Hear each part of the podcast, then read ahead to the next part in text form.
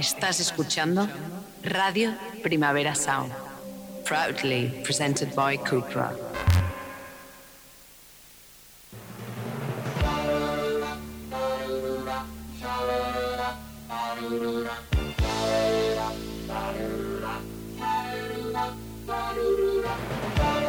Marea Nocturna, con Desire de Fe, Jordi Sánchez Navarro, Xavi Sánchez Pons y Ángel Sala.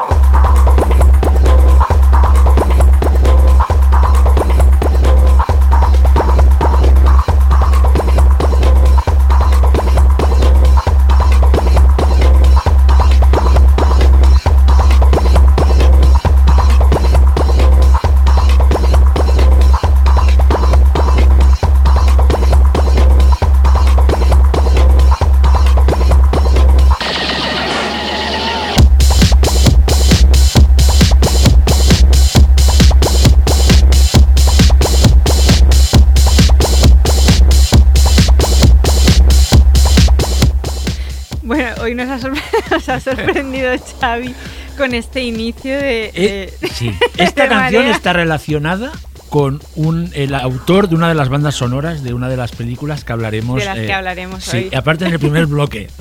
Si la gente conoce a este músico sabrá ¿De qué se trata? eh, eso mismo. Bueno, también es una forma de, de empezar con energía el último, el último Marea Nocturna de esta temporada, que como cada año va a ser un resumen de las cosas que más nos han gustado de, a lo largo del año, eh, viendo un poco, eh, para, para armar un poco la estructura del podcast, hemos hecho la lista de nuestras 15 favoritas y la hemos puesto en común. Y las películas de las que vamos a ir hablando son las que aparecen en esta lista de 15, que una vez subamos el podcast compartiremos, tanto esa lista en común como la lista personal de cada uno, aunque conociéndolos sé que se van a saltar el guion y aparte de las 15 películas de, de la escaleta van a hablar de 73 más, pero bueno, Bueno.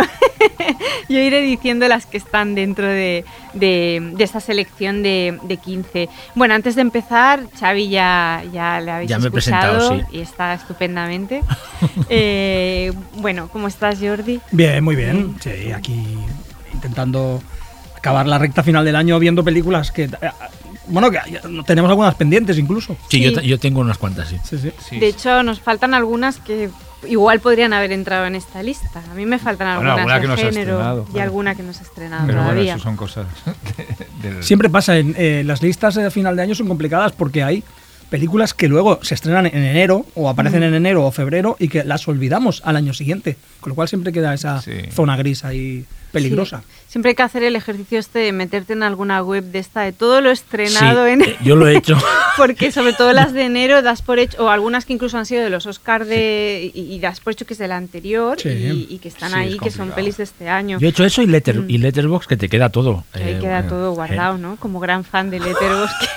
Lo que pasa que, claro, este año, no sé vosotros, pero yo estoy por las 800 pelis ya Madre mía.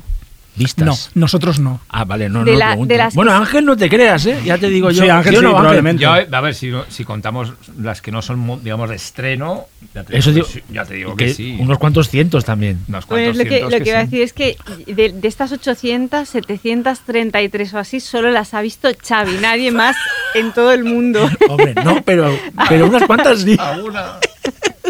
Ángel, no te, no te da la bienvenida. Hola, buenas tardes. No pasa nada. ¿Cómo estáis?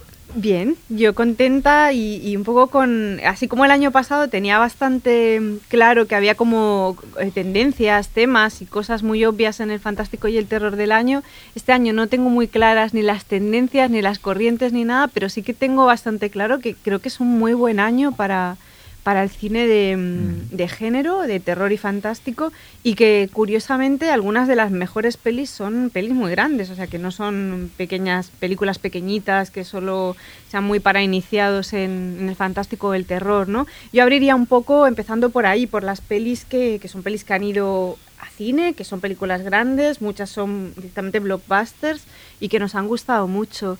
Eh, siguiendo un poco el orden de lo que ha salido en esta lista de las 15 Votaciones. mejores pelis. sí. Sí, votaciones democráticas. El, el blockbuster, si la palabra es correcta, blockbuster no sé por qué siempre lo asocio como, o sea, siempre creo que tiene que haber como un elemento colosal de alguna forma, pero no necesariamente. Y la primera que aparece es Malignant, la película de James Wan, que es una peli grande, o sea, es una peli estrenada Bueno, en cine, es una peli peli cara. En sí. este caso, el blockbuster es sobre todo por, por quién la hace, ¿no? Exacto, Más sí. que por la que es película. sí. con vocación de dar mucho dinero. Eso sí, de, Sí, dar sí, de dar sí. Y que no debe ser barata tampoco, No, ¿no? no lo o sea, será 40 presupuesto medio, millones, 40, ¿eh? que no está mal Mm. ahora mismo. Bueno, ese, ese tipo de película que ya no existe casi, No. ¿no?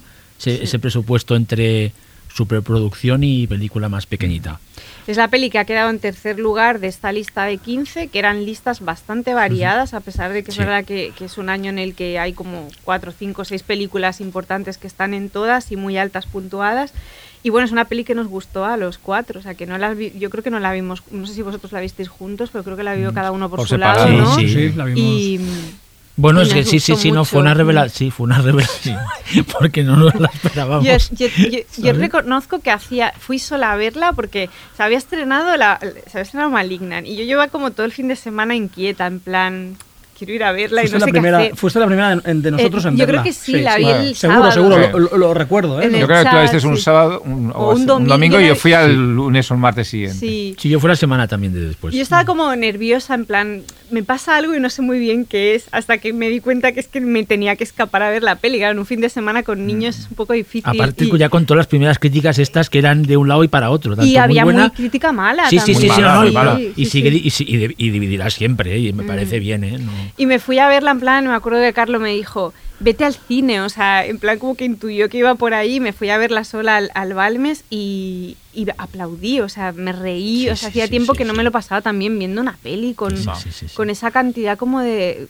O sea, pa- independientemente de que la peli es de James Wan y es una peli que por mucho que apele a una estética noventas, que, que pueda resultar como trash, ya me entendéis, fea, sí, o- fea, sí. o que, que haya, un- que haya algo en el estilo como fuera del tiempo, es una peli extremadamente fina en cómo está sí, dirigida. cómo o está sea, planificada, es que sí, lo, sí, que sí, yo- sí, lo sí, que sí. le viene posiblemente de la influencia de Henry Lotter en Sí. la película, que era uno de los grandes feistas, digamos. Bueno, y que es voluntario, quiero Sí, decir, sí. él hace esa apuesta por ese look y por esa estética en esta peli, pero jolín, o sea, Claro, como sí, ejercicio de... Sí, no, la gracia es que es hacer una, una de esas películas, pero con un presupuesto que, grande, que ninguno de esos directores ha tenido nunca, ¿no? Y- Bueno, y con una cantidad de ideas, de Sí, sí, sí, puesta sí, de sí. escena, de dirección, de todo, que dices, bueno, pero qué barbaridad es esta. Yo creo que es la peli- guion, porque la película Hombre. te lleva por un viaje, digamos. Una eh, locura. Te sorprende. te sorprende continuamente, o sea, es decir, no tiene ninguna eh, respeto a la expectativa que el, es- que el espectador se puede ir creando y te va sorprendiendo de maneras, bueno, mm, totalmente eh, delirantes en ocasiones, ¿no? Y eso es lo, lo maravilloso de la película, ver un, ver alguna una película tan tan libre de planteamiento.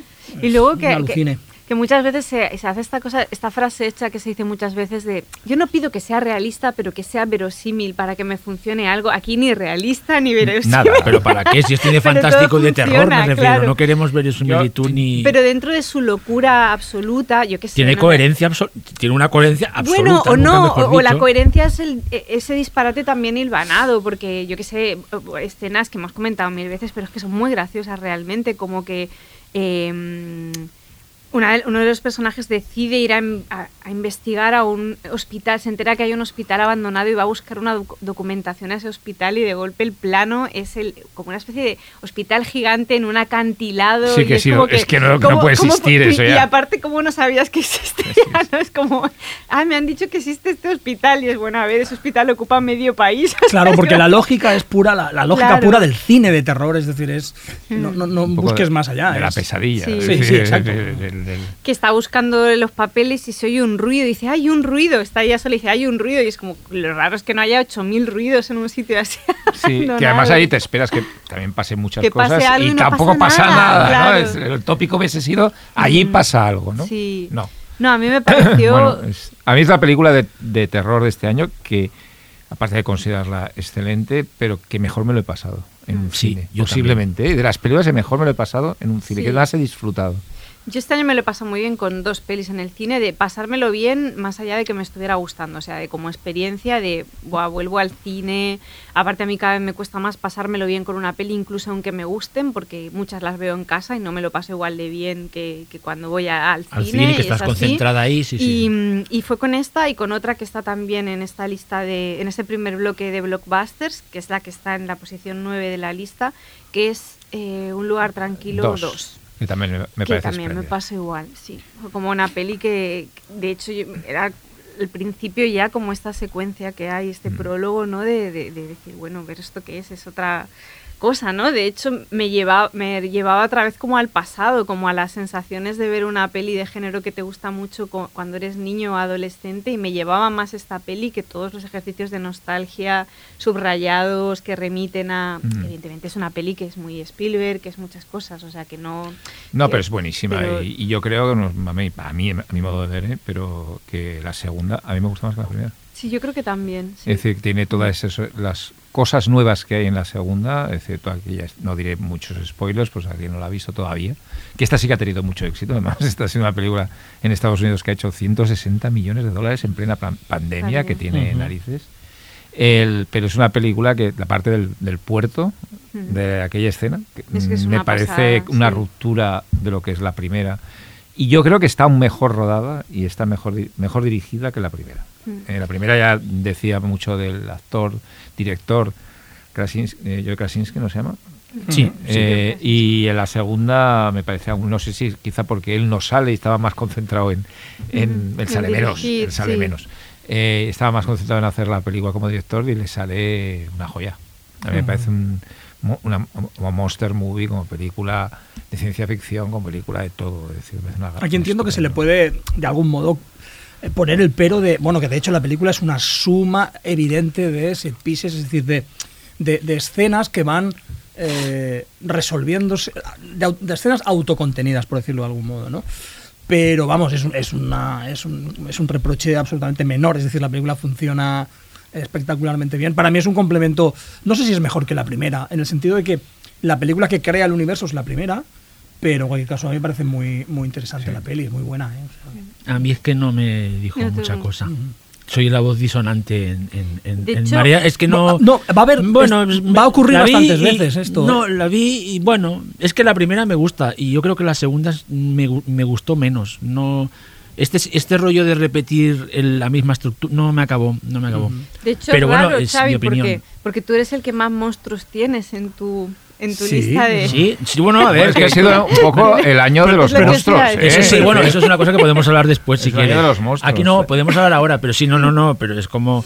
Yo, ostras, yo, yo estoy con el pequeño grupo de oyentes que no, no le gustó Pero mucho. esto es No- guay no porque acabo es- de conectar es- con el esto, Aquaplex va, 2. esto va a ocurrir varias veces hoy. ¿eh? Hombre, Hoy el, sí. el- el hecho de que haya una, algunas- una voz disonante en concreto o, o- o dos o estemos divididos va a ocurrir Bueno, es bastante. que sería muy, vamos, Lo cual es muy chulo porque sería muy fuerte que los cuatro estuvieran de acuerdo en todas las películas. Bueno, en, algunas ¿Te estamos, ¿eh? en algunas sí. En. Maligno. En sí. Maligno. Y creo que era en, en alguna más, ¿no? En Sí, All, alguna en más, All sí. estamos Sí, de acuerdo varias, también, ¿no? Es decir, que sería otra de las de la lista. Sí, yo sí, que- antes de pasar a, a Old, que es otra de las que está muy alta, es la cuarta en la lista, pero ah, como estamos hablando de monstruos, eh, otra que está muy alta en la lista, yo la verdad es que no la he visto, no la he podido ver, es Godzilla vs. Kong, Sí. que, la- que creo que la habéis votado los, los Otra tres. fiesta, Sí. ¿no? O sea, A mí me, es otra de las películas que me lo he pasado más en el cine lo como mismo, un- lo mismo. Vamos, Sí, yo ahí sí que estoy a muerte. A mí me parece. pero es que yo soy muy fan de la saga del Monsterverse, este de- desde la primera de, Sí, a mí me de todas, Godzilla. sí, me gustan las cuatro que se han hecho, pero mucho, además mucho, quizá porque yo soy como to- gente ya conoce muy muy Godzilla. Sí. pero, Hombre, hiciste un pero, libro, hiciste un libro y, sí, dos, dos. y una colección de, Pero- de- de sí, películas. Y, pero realmente creo que lo han, que lo han clavado. Me, me- me remite a cosas que me gustan mucho en mi vida. eh, Al cine de Kevin Connor, Sí, al sí, cine sí. Hasta de, Simón, fantasía, al, cine de sí. fantasía, de, La de Harryhausen, de todo. ¿no? Es que hay cosas que me recuerdan. Y esta es la más fantasía de todas. Es decir, posiblemente eso de la tierra hueca, toda esa parte me parece. Y la más espectacular también a nivel de, Muy- a- a la nivel de luchas Kong- entre. La batalla de Hong Kong es una preciosidad. Aparte, eh, hay, hay un caso curioso porque, eh, si os acordáis, Adam Wingard estaba ya casi defenestrado, absolutamente, por primero por, sus pole- por su Twitter polémico que se tuvo que ir y por Y lo por de y cuando nadie, absolutamente nadie, esperaba nada de él. ya- No, no, pero en plan, bueno, esta película como ya estaba iniciada, pues venga, acábala. Y resulta que es uno de los Así. grandes éxitos del Del año. año. El Y primer gran tío que éxito pospandémico. Sí, y, y este, sí, bueno, fue el que reabrió los cines sí, de verdad. Y, y pobre Wingard, que estaba defenestrado, ha pasado a ser el director de moda de. Son estas cosas rarísimas, ¿no? Que a veces pasan, ¿no? Con según qué películas. Pero yo estoy de acuerdo contigo, me lo, yo me lo pasé. Y yo creo que es con una- detalles, eh, rollo, si me permites, de culto, como homenajes directos a cosas como King Kong 2. Sí. Pero directos, o sea, en Sí. plan, King Kong 2, que es una. King Kong 2 es la de, de, de- de. Laurentis.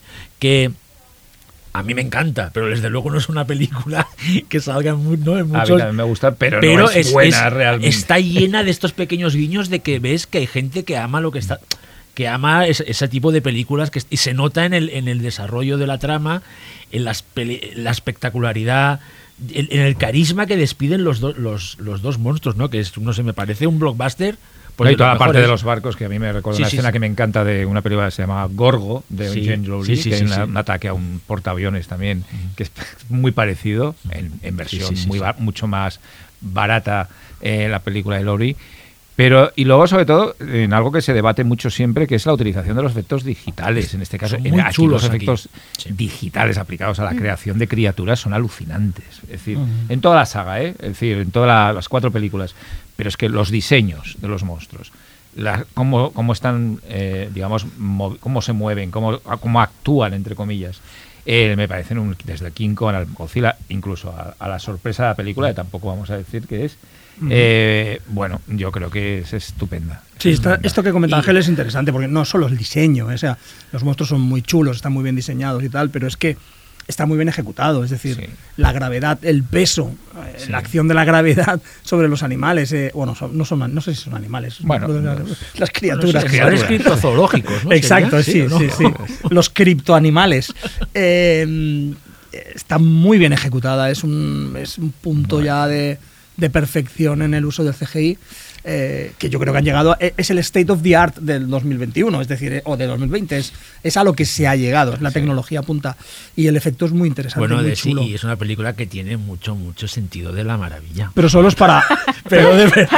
Esa frase. Hacía mucho Es que que no bueno, lo pero ahora, ¿verdad? Que toda la parte de la Tierra que, es que es de la boca abierta de oh, ¿sabes? Pero A mí, a personalmente, a nivel de, de- hemos visto enfrentamientos así colosales, muy chulos, desde los de Guillermo Toro en Pacific Rim o en algún Transformers, como la tercera de la que soy fan. Sí, la de 3D, absoluto. brutal. Pero el, el- la, la lucha de King Kong y Godzilla en Hong Kong con los neones, aquello es, absolutamente fascinante desde un punto de vista de ejecución visual, de coreografía. Sí, sí, sí. Es increíble. Plásticamente. Sí, no digamos sí, que plásticamente es alucinante. Ahora, no te vamos a convencer de que es una película solo para amantes de los monstruos. O sea, gigantes. No, no, no, no, no le va a gustar a nadie más. No. Pero la gente fue. Pues no, sí, igual me, y seguramente gustó. me gustará. Mm. Si es de estas Bueno, que no Sí, pero en el sentido de que tú, la, la- bueno, tú y mucha gente la verá y dirá, bueno, ¿esto dónde me lleva? Porque no son más que monstruos pegándose, ¿no? Mm.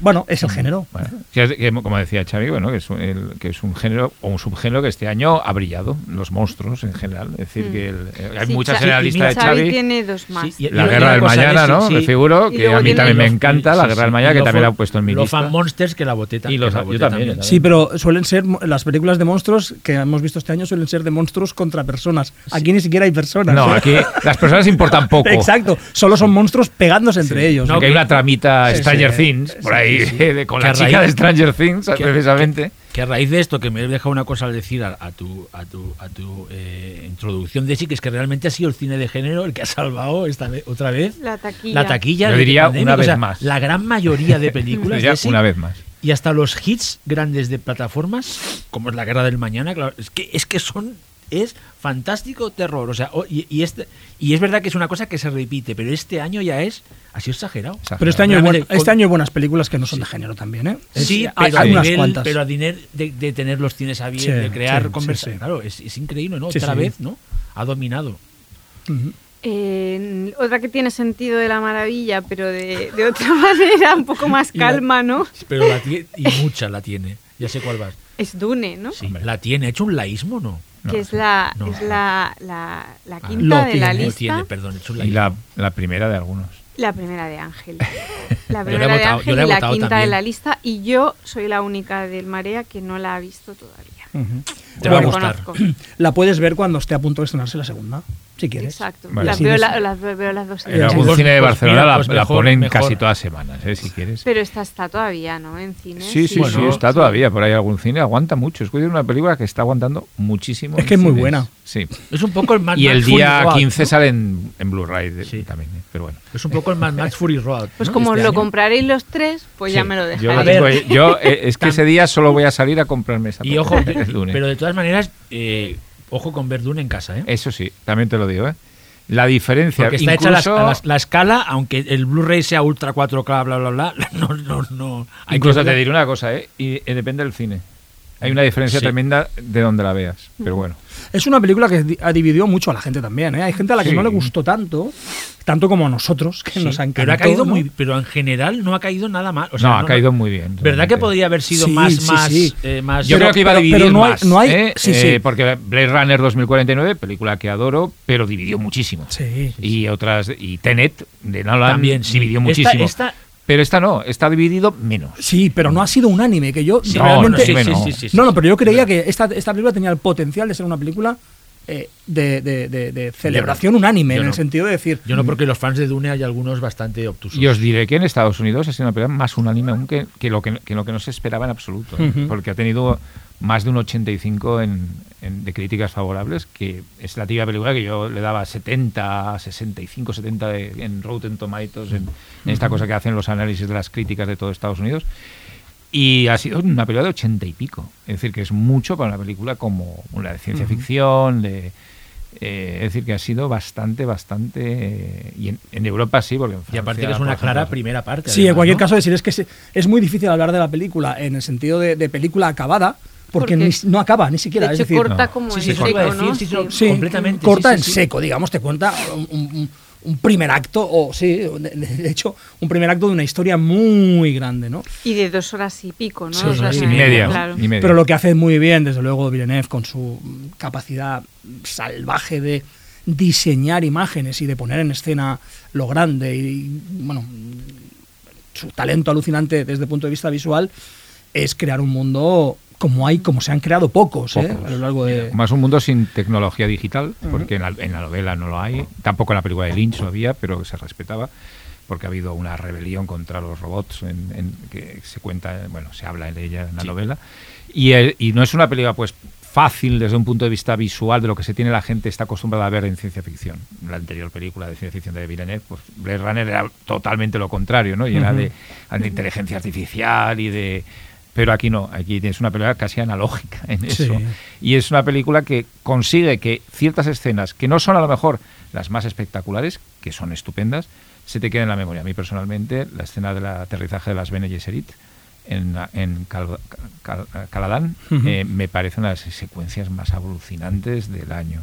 Y es un aterrizaje con una especie de... Es que combina muy bien, muy bien, muy bien las- los dos aspectos que la mejor ciencia ficción tiene, ¿no? El aspecto de diseño visual, o sea, la- las navecitas, la- los objetos, los, deco- lo- los, los ambientes, la- Sí, el, el- el arte conceptual. el arte conceptual Sí, es, sí. es alucinante, pero es que además es una película muy de personajes.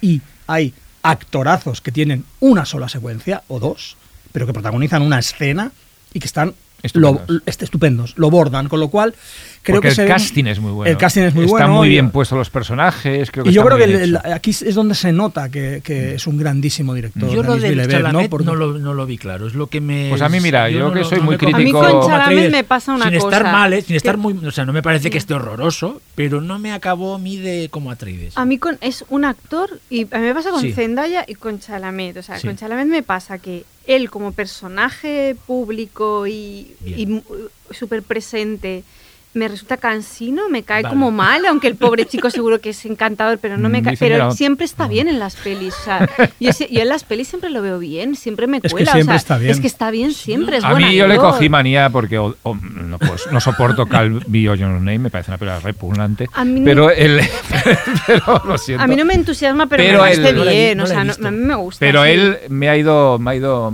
me ha ido mm, seduciendo como a Armie Hammer. Pero En- como actor está bien. y me, eh. y me Está parece siempre bien. en la de Woody Allen, por ejemplo, en un día lluvioso Mm. en Nueva York, me pareció que está espléndido.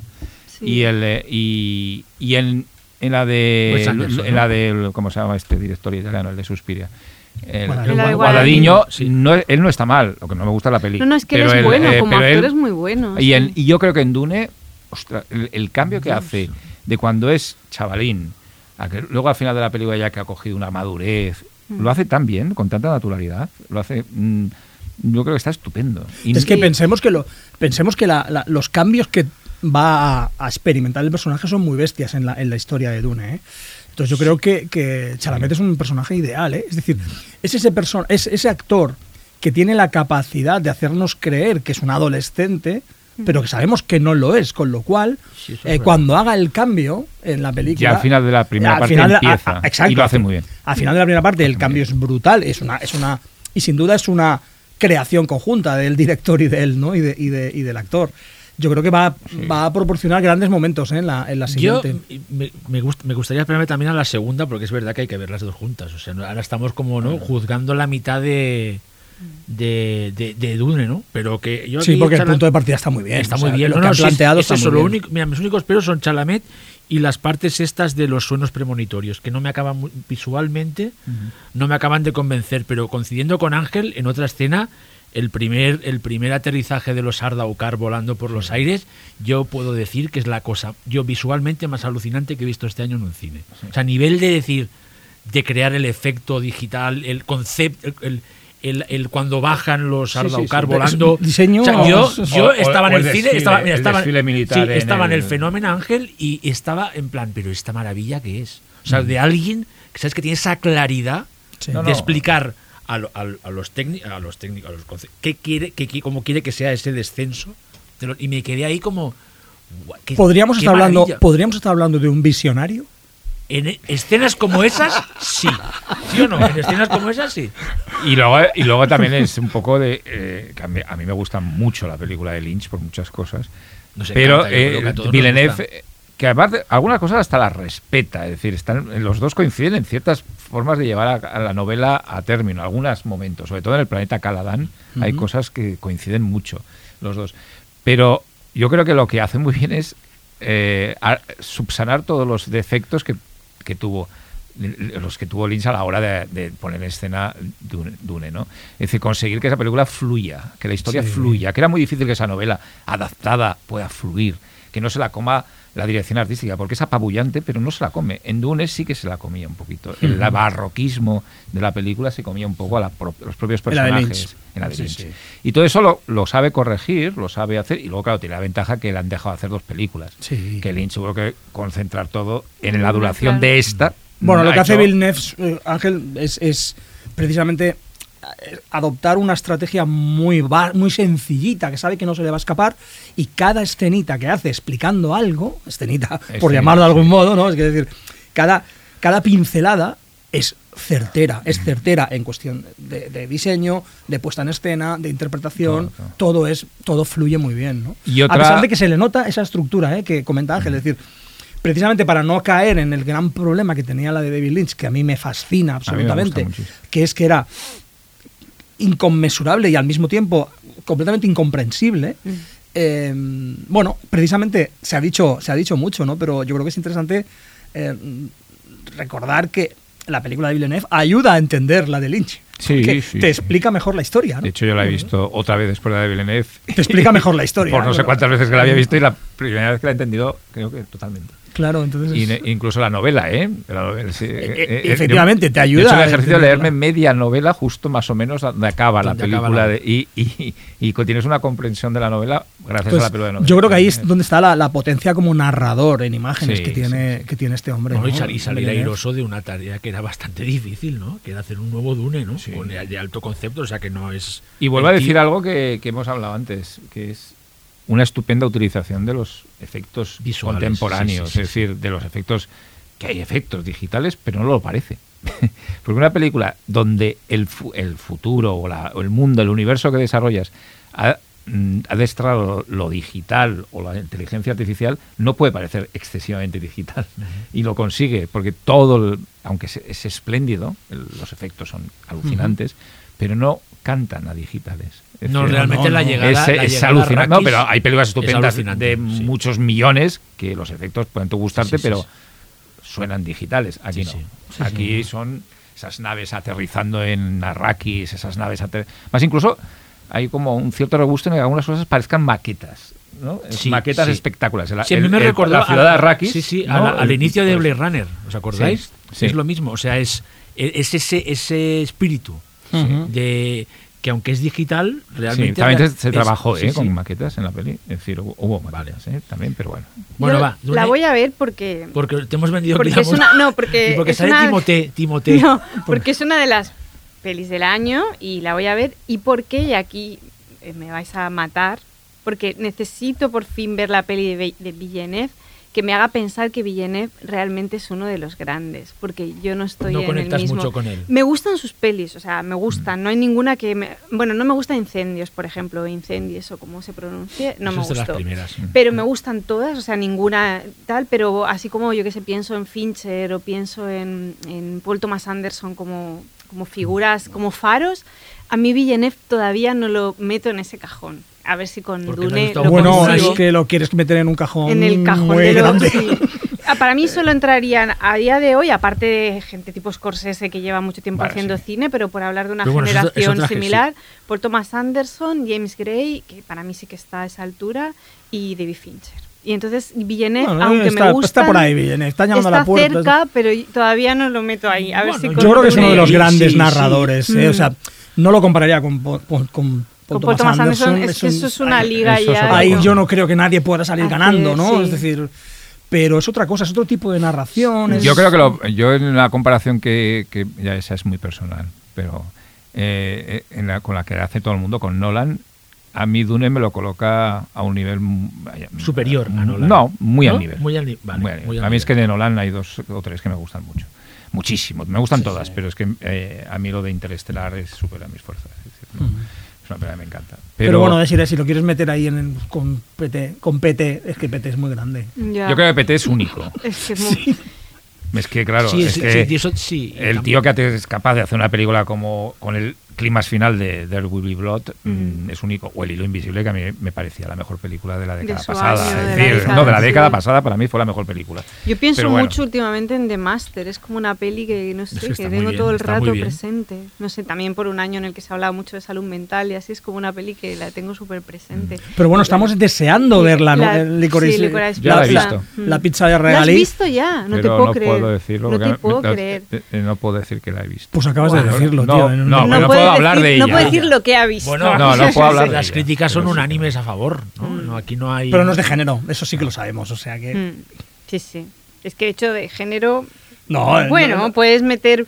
No, es que en realidad ninguna, pero el hilo invisible nos esforzamos por meterla. Hay un fantasma, Pero- ¿eh? En el hilo invisible Bueno, hay un Bueno, fantasma. Y ahí hay, Y ahí- y ahí hay Hitchcock también, Sí. hay Hitchcock ahí Sí, metido, sí, ¿no? pero bueno, veo que- un rollo ahí, ¿no? Bueno, y The Master está a esto de ser de terror. ¿eh? Sí. A Sí. esta, a un- Y un- Will Be Blood en algún También, momento sí, tiene sí, cosas sí. que Y dan está, y mucho tiene ahí sus fugas, pero bueno. Yo no descarto que algún día haga algo más así, ¿no? Que Ojalá. se anime, que se Ojalá. anime. Hasta una de O ciencia, ciencia- ficción, sí, ¿eh? ciencia Un- ficción una película de ciencia ficción hecha por Sí. Thomas Anderson podría ser. Si James Gray ha hecho Igual James Gray, Gray, hace de Azastra y le sale muy bien. Mm. ¿no? Sí. Hace un peliculón. Si, si hizo un a peliculón. Tastra James Gray, ¿por qué no Paul Thomas Anderson puede hacer su peli de ciencia ficción? Y bueno, y luego viene Vamos el otro con, eh, blockbuster, que es el cuarto y que es mi segundo, porque la primera ya sabéis cuál es, pero eh, es All de Shyamalan, que bueno, que es que para mí es otro nivel también. o sea, Bueno, aquí estamos de acuerdo todos, Es ¿no? que vaya Sí, yo- yo bueno, te- Cha- tú tienes no, no, no, no, dudas, no, no, ¿no? no, yo- ¿O yo- el problema Yo que no la he tuve- sacado, yo, yo no ent- para mí no entra entre las 15, me gusta, ¿eh? pero Oh, no la he puesto en las entusiasma. 15. Yo el problema que tuve es que la vi con unas con, con Unas unos amigos. ¿no?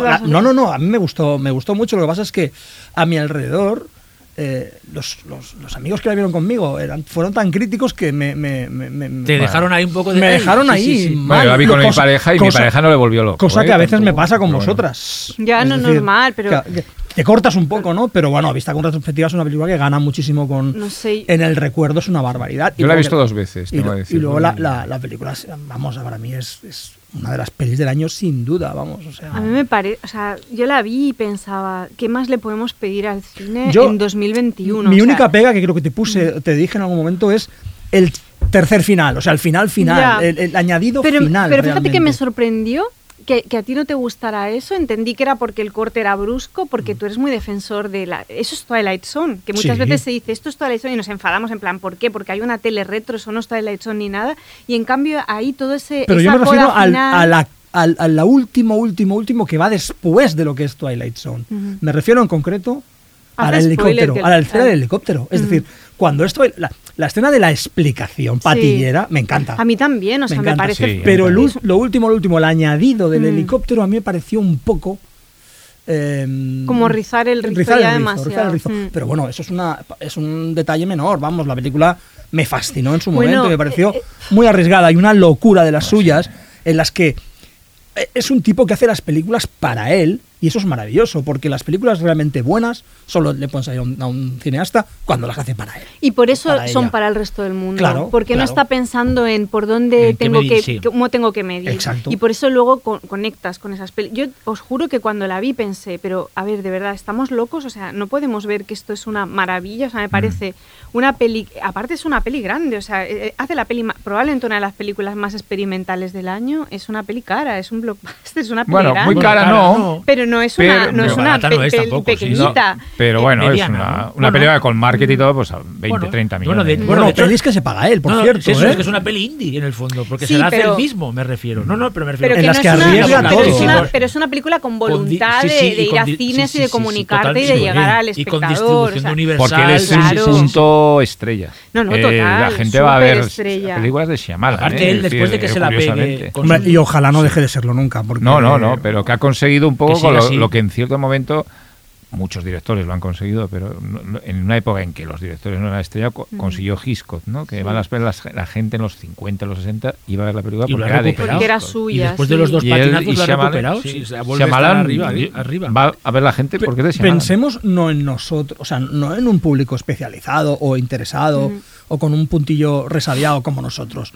Para la mayor parte del público, quien sea el director, Les da igual. les da sí. igual en principio. Con lo cual, Mm. conseguir un director ser estrella, conseguir que Sí, sí. eh, eh, el efecto Shyamalan sea como el efecto Tom Cruise, es decir, la gente va a ver una película de Tom Cruise o la gente va a ver una película de Timothy Chalamet o la gente va a ver una película de Shyamalan, es alucinante que Sí. siga funcionando, ¿no? Y además funciona, yo creo que más en algunos que algunos directores que nos gustan mucho que acabamos de citar. Es decir, eh, James como- Wan, nadie sabe que es James Wan. No, decir, pero bueno, fuera- quizá fuera en de- un es- una parte de un público sí. Pero por ejemplo. Thomas Anderson, ya os te digo yo, que la mayoría del público no sabe quién No, es es, Thomas es para cinéfilos, o sea, los cinéfilos. Sí, saben los no pasa Pero nada, la ¿eh? mayoría del público, porque ya- como Thomas Anderson no hace cine de género prácticamente, Claro. ya cuando entras en el género, la gente de género sí que sabe posiblemente quién es James Wan, o que sí que van porque es una película de James Wan o de, o de lo quien sea.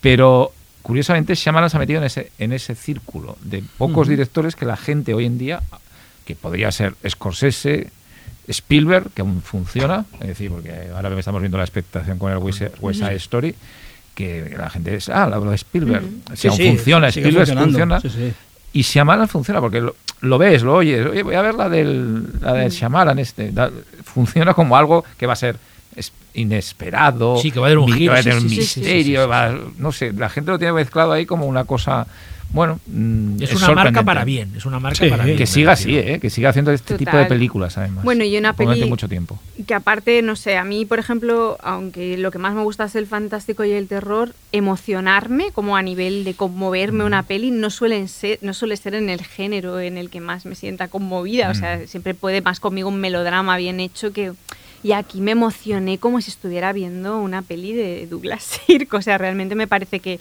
la visión que da de la vida y que da de la familia y que da del ser humano es como una cosa de una emoción y de una franqueza que no sé, me, me pareció una barbaridad. O sea, no sé, es muy, muy bonita, muy interesante. Y luego hay una cosa que basta ya de la gente que se cuestiona cosas del guion de, de Old, como si hubieran descubierto algo que no ha visto Shyamalan. Es como, perdona, o sea, ¿de verdad te crees que lo has visto tú y no lo ha visto Shyamalan? Si está ahí ese dis- disparate, ahí que está para la- ti es ahí un está disparate, genialidad. está porque le ha dado la gana a él y es a eso me refería, a eso me superconsciente, o refería sea, Desi, Desi cuando te decía que, es una- que las hace para él. Es decir, no, me, Mm. no me importa lo que me vayas a decir tú. Y sé que te va a gustar porque lo que dices tú también, precisamente, como la hace para él, va a gustar a mucha Claro, gente. porque ¿no? está hecha de Pero forma es lo- honesta, Exacto, claro, es lo que dices, sí, sí. es honestidad. Es decir, Sí. ¿de verdad me vas a explicar tú un fallo de guion a Shyamalan? ¿Le Shyamalan, vas a por Dios. O sea, es que? No. es que es que no sé no cómo, cómo a alguien se Ya, le bueno, puede pero- ocurrir eso. Sí, o sí, sea, pero bueno, es que pasa con todas las pelis así un poco con, con Si hoy estrenas en todo- Vértigo dirían que Sí. tiene algún fallo de guion. Bueno, se sigue diciendo, ¿eh? se sigue diciendo, todas se sigue maneras, diciendo. a mí me gusta, pero no, me, va. no, me, no me alucina. Y yo tuve problemas, eh, no, le, no le pillé Hay cosas que me sacaban de la peli, el tono, no sabía a veces si era comedia o drama. no Es lo que a mí menos me, me gusta la película. Yo le pondría un 7. Pero hay cosas que a mí no me acabaron de funcionar. Pero es que el tono es Yo no arriesgado, realmente. Siete. Yo tono es Esa una- nota que me cabreaba es que una- pusiesen en el cole. Es una peli, eh, eh, eh, para, a mí para bien, es muy excéntrica. Nunca, o sea, excén- o sea el punto de Totalmente. part- Pero hay cosas que a mí como espectador, Desi, esa conexión que tuviste tú emocional con la peli, yo no la tuve. Yo solo veía un ejercicio de estilo bien ejecutado.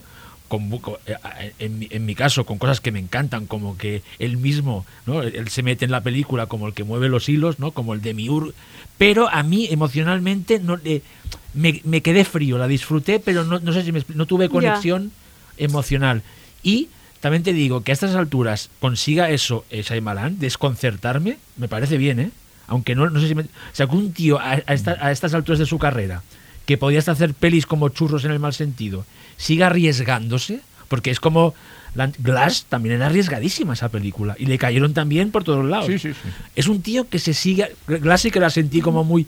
Pero que el tío, lo que decíais, sigue a su bola. Es que no puede hacer No sé- películas como churros. Es- no Ya, ya, puede, no ¿me puede, es el tío sigue Es haciendo estas películas tan personales, ¿no? Y, y eso, producidas por él. O sea, que siga haciendo este tipo de películas y que me siga descon- desconcertando porque me parece maravilloso, ¿sabes?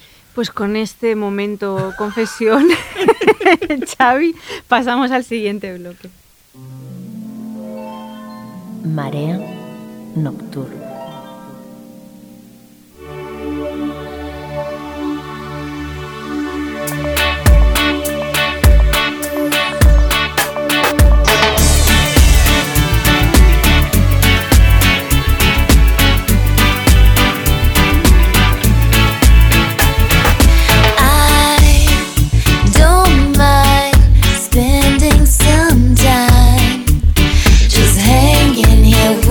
You, 'cause I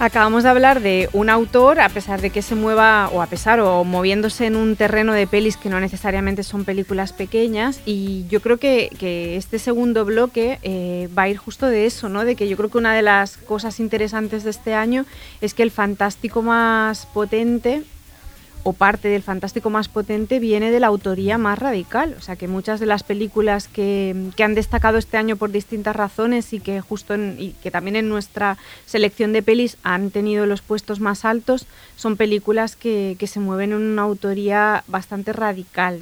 Un caso de radical para, mira, para romper un poco el tono en relación a las pelis que hemos hablado hasta ahora y que rompe con todo, con cualquier peli de aquí de la lista, yo abriría fuego con una película como Mad, Que es una peli que está en vuestras tres listas, yo no la pude ver en Sitges, no la he visto todavía, pero bueno, que es una autoría, no solo autoría pura, sino prolongada durante los años, ¿no? Y fruto casi de una locura, ¿no? De- Sí, Mad God es una película título. muy difícil de poner en una lista porque está en otra dimensión. No, Sí, sí, sí. Cuando decimos "Ah, esta película juega a otra liga, está en otra galaxia, no, no, no, es que realmente está en otra dimensión de la creación cinematográfica. Es una película fruto de una obsesión, fruto de un trabajo mm, meticuloso y obsesivo en el que el cineasta ha hecho cada una, bueno, no, tuvo, tuvo ayuda evidentemente porque en un momento dado, durante 30 años que duró la producción, fueron pasando colaboradores ahí que, que ayudaron un rato a, a animar algo, ¿no?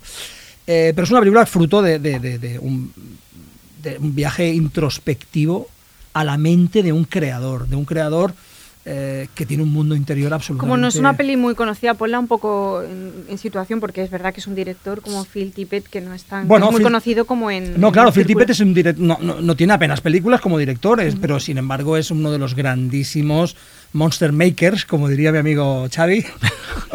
es un creador de monstruos, es, una, es un... Es un Artista. un artista, Artista de un artista sí, sí, de sí. efectos especiales de animación stop motion que es responsable de criaturas en Star Wars, en, en Starship Troopers, Starship sí, sí, Troopers, Robocop, sí, sí, sí, sí. Robocop, es decir, sí, to- todos los, los grandes efectos de, de- de los años 80 los hemos visto y son obra de Phil Tippett. Y especializado en, la técnica esta La- de la stop técnica motion, stop motion, a unos ¿no? niveles de locura E absoluta. incluso desarrollando nuevas técnicas como Sí. el Go Motion, que son Sí, sí. técnicas que eh, dan- son una vuelta de tuerca a, a- a- a la técnica al- tradicional, a la, técnica tradicional. efectos ¿no? visuales, Sí, ¿no? sí, sí. Sí, sí, sí. Eh, bueno, trabajó también. Spielberg no pudo, por ejemplo, prescindir de él, aunque eligió finalmente hacer sus dinosaurios eh, mediante CGI, es decir, mediante efectos digitales. Pero eran efectos digitales que estaban en el fondo animados con, por animadores del equipo de Phil Tippett. Es decir, es un tipo que eh, transversalmente cruza toda la historia de los efectos eh, especiales. Y del género, Y del también. género de los años, desde los años 80 hasta en, en adelante. ¿no? Como director solo había hecho un para vídeo Starship Troopers 2, ¿m? porque ocurrió una cosa interesante y es que le descubrió un mundo completamente nuevo a, a Verhoeven en, en, en Starship Troopers. Bueno, primero en, Robocop y luego trabajó con él a tope en Starship Troopers. Y Starship Troopers lo consideraba diseñador conceptual de la película y prácticamente no- codirector evidentemente porque eso implicaría temas de temas de sindicatos y demás pero lo consideraba co-creador de la película hasta el punto de que bueno tuvo el crédito de dirigir la segunda parte que fue directa a vídeo y demás no por tanto como director era una, una persona mm, también tenía cortos ¿eh? tenía cortos Sí, sí, sí, tenía algunos cortos eh, muy En stop motion, en stop de- sí, motion, sí, sí, con pruebas que hacía el de. Sí, sí, Sí. sí, sí, sí. Eh, pero de repente Sí. se supo se supo que llevaba muchos años haciendo esta película. Y es una película que es impo- imposible de explicar el argumento, porque es un descenso a... a- A un mundo a- a un subterráneo mundo, sí. extraño, posapocalíptico, sí, sí, sí. Sí. Bueno, Es es que- Ay, bueno, había gente que salía de la peli mala físicamente, en plan, que no habían podido como asumirla El- el- sí, sí, físicamente. el- o sea, el- un punto de pesadilla, Sí, sí, sí. pesadilla. y las casi imágenes que te lanza ¿eh? de pesadilla de- de- de- directa, ¿no? Tantas Sí, sí. imágenes por, por- por segundo que te lanza. Es una, es una cosa muy loca lo que decía Jordi. Es- claro, es que ¿cómo compites con una peli que ha tardado 30 años en hacerse? Es que, y encima una película que la mayor, que la mayor parte de ella está hecha en manualmente. Sí. O sea, es como. A mí, eh, Pero una película puede tardar 30 años en hacerse y ser un churro, Sí, sí, ¿eh? sí, Porque totalmente, a- alguien sí, la sí, hace en su tiempo, en su tiempo libre Sí, y, sí. y es un churro. y Bueno, es- no, no es garantía de nada invertir mucho tiempo. O sea, más allá de los dos meses de rodaje, digamos, no. Sí, sí, sí. Eh, entonces, es, es buena o es interesante por otra cosa y es única por otra cosa. Es única porque, es crea única, sí, porque lo- no lo- tiene nada que lo ver con nada. tú de creador de mundos, que decíais de, de Dune, lo hace aquí. Lo hace aquí, eh, lo hace, lo hace aquí eh, Phil Tippett, que esta película la vimos en Sitges. Porque ha estado en Sitges, ¿no? ¿Y no en si- Molins puede ser? No, o en no? Molins no, creo que no estuvo al final. Ah. No, estaba Estuvo en la parte también de, de online, de Sitges, Ah, y vale. creo que igual se ha visto en algún festival más, puede ser aquí por España. Antes de Sitges se dio en, en Locarno, creo. sí, ¿no? pero Locarno. claro, que para que la gente la sitúe poco, también, ¿eh? que no se crean que, es una, pel- que es una película que vimos en el festival, porque yo este año hemos decidido incluir películas que hemos visto también en Eh, festivales, sí, sí, cosas de es estas. decir, no se ha estrenado, Eso aunque algún, Ojalá, en el 2022 puede que se estrene. en Ay, qué bien. Pero, y aparte, yo recuerdo que, que cuando la recibí el link del Film Tippet Studio, que la, eh, lo puse en el ordenador, bueno, lo vi directamente en el ordenador, y, porque me interesaba mucho la entrada, pero me quedé como, me parece que llamé a Jordi, ¿no?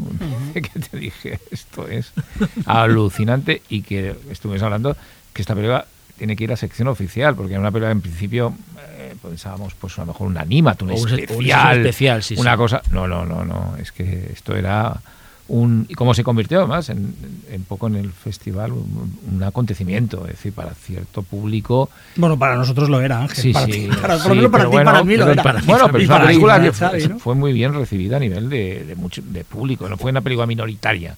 No. En el festival. Y eso que es una película Lo que que en el pasa es que- es de minorías. Exacto, lo que pasa es que como bien ha, como bien ha dicho Desi, hay gente que salía eh, totalmente groggy Sí, sí, eh, del pase. O sea, Sí, no. gente que decía, ¿qué acabo de ver? O vaya rollo. O sea, pues una película muy- Había gente que decía que era Sí, insoportable. sí, sí, sí, sí, claro. también sí, sí, hay que decirlo. O sea, hubo- sí, sí, sí.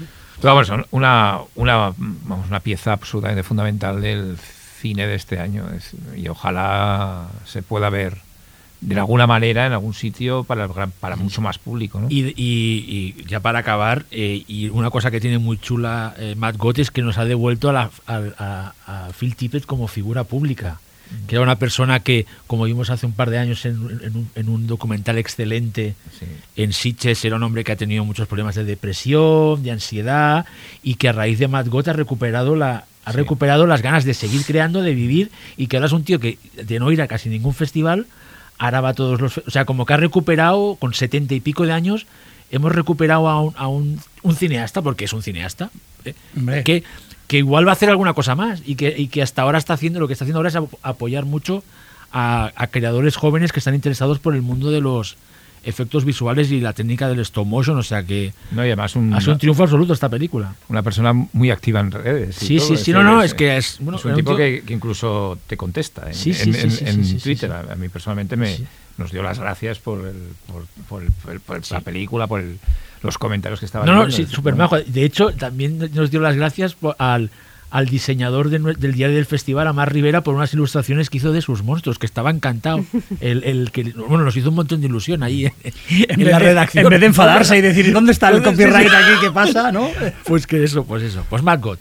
Otra peli importante dentro de Sí. la autoría eh, bastante radical es la favorita de Jordi y muy alta para todos. Bueno, no sé si Xavi No, es que la yo no la, yo no ¿no la yo no- visto? yo no la he visto. Es de Green Knight, de David Lowery, que yo estoy de acuerdo en que Os es una barbaridad. ¿verdad? Os quiero escuchar hablar de ella. Bueno, es la Sí. segunda mía, es decir, después de- Bueno, es que am, para mí es la segunda o la primera, da igual. Es decir, es que al final yo tengo dos o tres películas Que- en el, en bailan ahí, en que el los top tres 3 primeros. que me, en los tres primeros puestos que me, que me bailan y quizá mañana sea otra la primera. Seguramente después del después del marea de hoy será otra. Mm. Será la, la- la siguiente o una de las próximas que hablaremos, ¿no?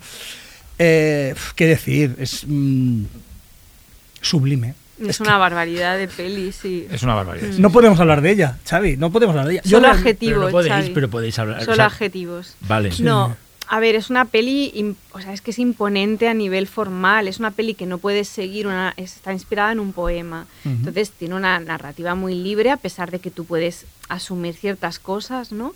Pero se mueve como en un terreno así intermedio muy extraño entre como el, el cine como de aventuras épicas y la peli de fantasmas, pura y dura, porque es como una película de fantasmas y de hecho los episodios fantasmagóricos que tienen que ver además con personajes femeninos son como de, bueno, que este tío, ¿qué, qué, qué, qué- qué clase de cineasta es? O sea, a nivel de imaginería, a nivel de concepción de la puesta en escena, a nivel de generar una especie de atmósfera como de duerme vela extraña, con un amor por el fantástico que ves que le viene de todas partes, de lo literario, de la leyenda, de lo cinematográfico. O sea, es una peli súper pura y súper cin- cinematográfica. O sea, es como una Sí, peli sí, que todo el rato tiene. Va de Tarkovsky cosa- a Terry Gilliam sí. en, en- en un fotograma. No, es no, decir, es es, una pasada. es Yo escuché no- una entrevista con él en, en el podcast de. mm, Era en el podcast de A24 y era una conversación entre él y Elijah Wood y explicaba todos los misterios de la de la peli, os lo recomiendo mucho. La puesta en y es escena, un ¿no? tío muy, realmente,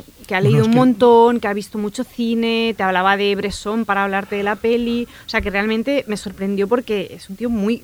Es que, el mon- es que el montaje interno en esa Mm. película es alucinante. El montaje sí. dentro del propio plano es prodigiosa y es lo que ayuda a crear ese clima que, eh, que comenta Desiderio de Duermevela o de. O, o de- o un, un- de fantasmagoría. de fantasmagoría, sí. de, de un Sí, universo liminar que no está ni en el mundo real ni en el mundo imaginario. Total. Es algo muy, muy, muy fascinante. Es fascinante la película Sí. y es eh, a mí es que a mí David Lowery eh, me parece uno de los directores bueno, ¿eh? más Sí. interesantes, Mm.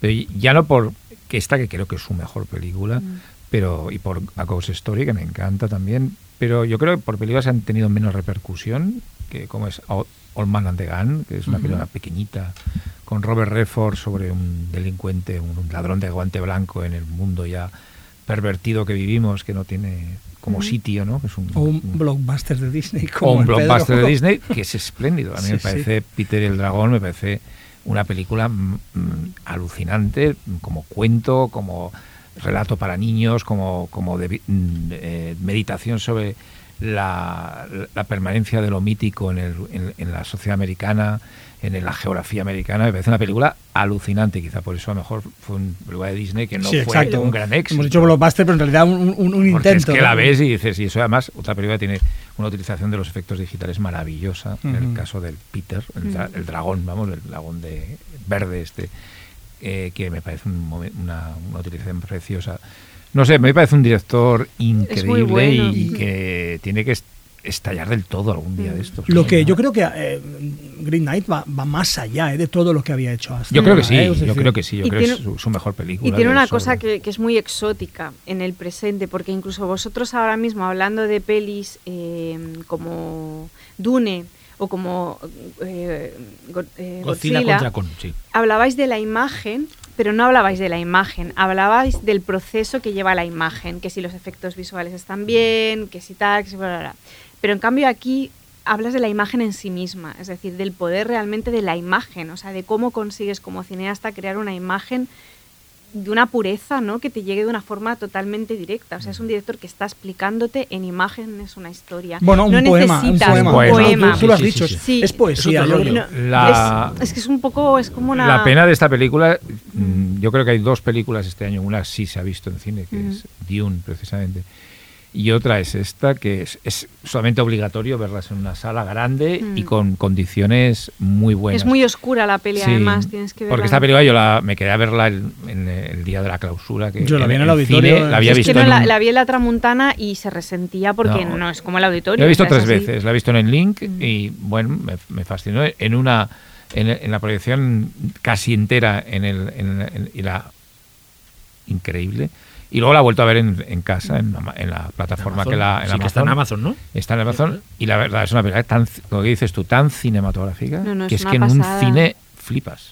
Es decir, te quedas eh, absolutamente maravilloso. Yo, por ejemplo, la escena de los gigantes Bueno, claro, es que eso es. es en, verla en un cine es increíble y en el auditorio en, eh, Sitges hu- hubo como rumor no en esa escena la gente estaba como Pero, y- y- pero los primeros planos también. Es que los no primeros todo planos esa todo, película- todo el inicio todo el inicio Sí. es brutal es decir toda esa Mm. mesa redonda extraño camelote extraño eh, la llegada del caballo verde todo es eh, eh, todo el final todo, es que todo las escenas fantasmagóricas Eso que has es una dicho tú. pasada, todo eso es bueno como- es que es una obra maestra de dos horas y media además.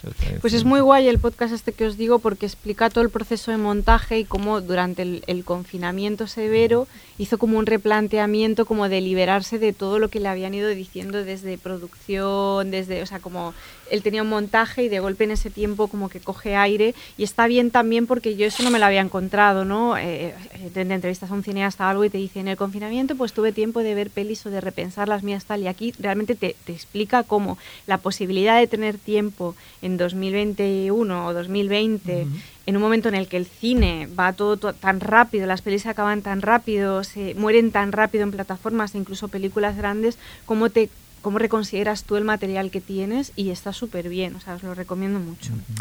Bueno, otra peli, eh, mira Xavi, te voy a, a- a- Se ha colado en la lista una peli que de Romero, que es de, de Amusement Park. Pero es que se descubrió este año y el- o a finales del año pasado, este año. Yo está solo en tu lista, yo no la he visto, no pude verla, la dejo en tus manos. Bueno, aquí la hemos visto. Jordi Sí, yo la, la ha vi, visto yo la vi, yo la vi, también la la vi visto. gracias a, a- a- también. eh, Yo la vi y me porque gustó, y me gusta, es una película que eh, me- a muy mí es que me, me Yo la vi parece. el año pasado, Yo le he ya. votado la, la- la segunda de mi lista porque Por me parece está que la está, lista, está porque- año- bueno, es que me parece una de las mejores pelis del año. es Tiene que no- 14 puntos porque la Sí, por eso la puse segunda. la, que la ha puesto la 1 o la 2, porque La sabía que si la ponía 1 o 2 entraba en la lista. Hay que ser, ¿me entiendes? Hay que ser inteligente. Bueno. Desiree lo ha hecho y yo también lo he hecho. Todos, lo hemos hecho. Yo no. Bueno, no, es que esta, esta película, mira, esta película que ahora voy a hablar de José Romero, a mí me sirve para, si me, si me permitís hacer un pequeño inciso, que es que, claro, ahora mismo en el 2021 mi manera de...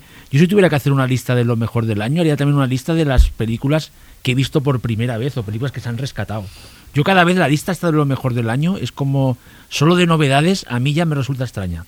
Pero yo me adapto muy bien, ¿eh? pero me resulta extraña. Entonces pensé, vamos a votar de Amusement Park, que realmente es una película que se ha descubierto hace solo un año y que realmente, aunque sea del 73, ¿no? Creo que es, es, es nueva y que, te y que claro, es una, es una película perdida de Romero que, en mi, opinión, está a la altura de, de sus mejores obras. De hecho, está todo lo que hemos visto después de todas sus películas que han, que han, que han venido después, tanto cosas visuales como, como, como temas argumentales o sus obsesiones, con, la, con esa, esa especie de versión, de visión eh, vitriólica de la sociedad americana, que aquí es que lo, borda, y es que me parecen los 50 minutos del mejor cine que he visto yo este año.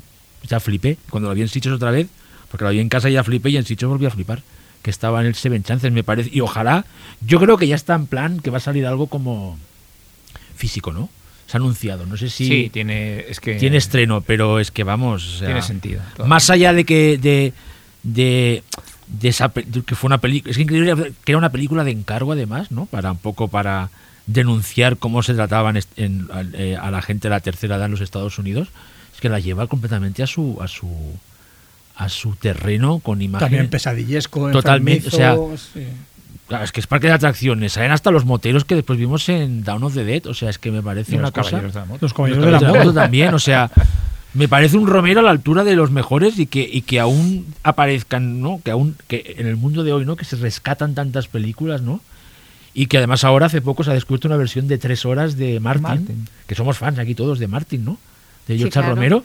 Pues resulta que se ha Sí, descubierto pero esta nos versión- gusta, nos gusta la versión que conocíamos. la Sí, pero resulta que esta era la, es la versión del director, es la que, que- que a mí- yo me he quedado alucinado, ¿no? Pues esta estará la, Tres horas. la tercera en el Marea En el- no, de no, no, 2021. La primera estará, la primera. pero ya Cha- se en la lista de pero que no sí. porque ya se estrenó pero oye yo estas cosas esta- estas películas que de repente aparecen de la nada oye yo las podaría el año que viene a ver qué puedo meter por ahí así A ver qué me puedes Hombre, que colar esté un. George Romero en nuestra lista siempre está bien. Sí, hombre. ¿no? Es decir, eh, eh, yo, eh, Y más que el otro día estábamos, coincidíamos en una proyección histórica de una película de Romero también. también es verdad sí sí sí En una doble Dawn of the Dead, Dead y los ojos del diablo también 4K El de, fenómeno. de Dawn of the Dead que Bueno, y hace pocas semanas dijimos que Creepshow era una obra maestra absoluta. Es decir, es que- Creepshow es de las yo aún no he reaccionado desde la semana pasada a ver en 4K, en- volver a ver en pantalla grande Dawn of the Dead. y sabemos que te da mucha Me cosa dio o sea, y te da tenido- miedo es una película a te tener sigue- pesadillas.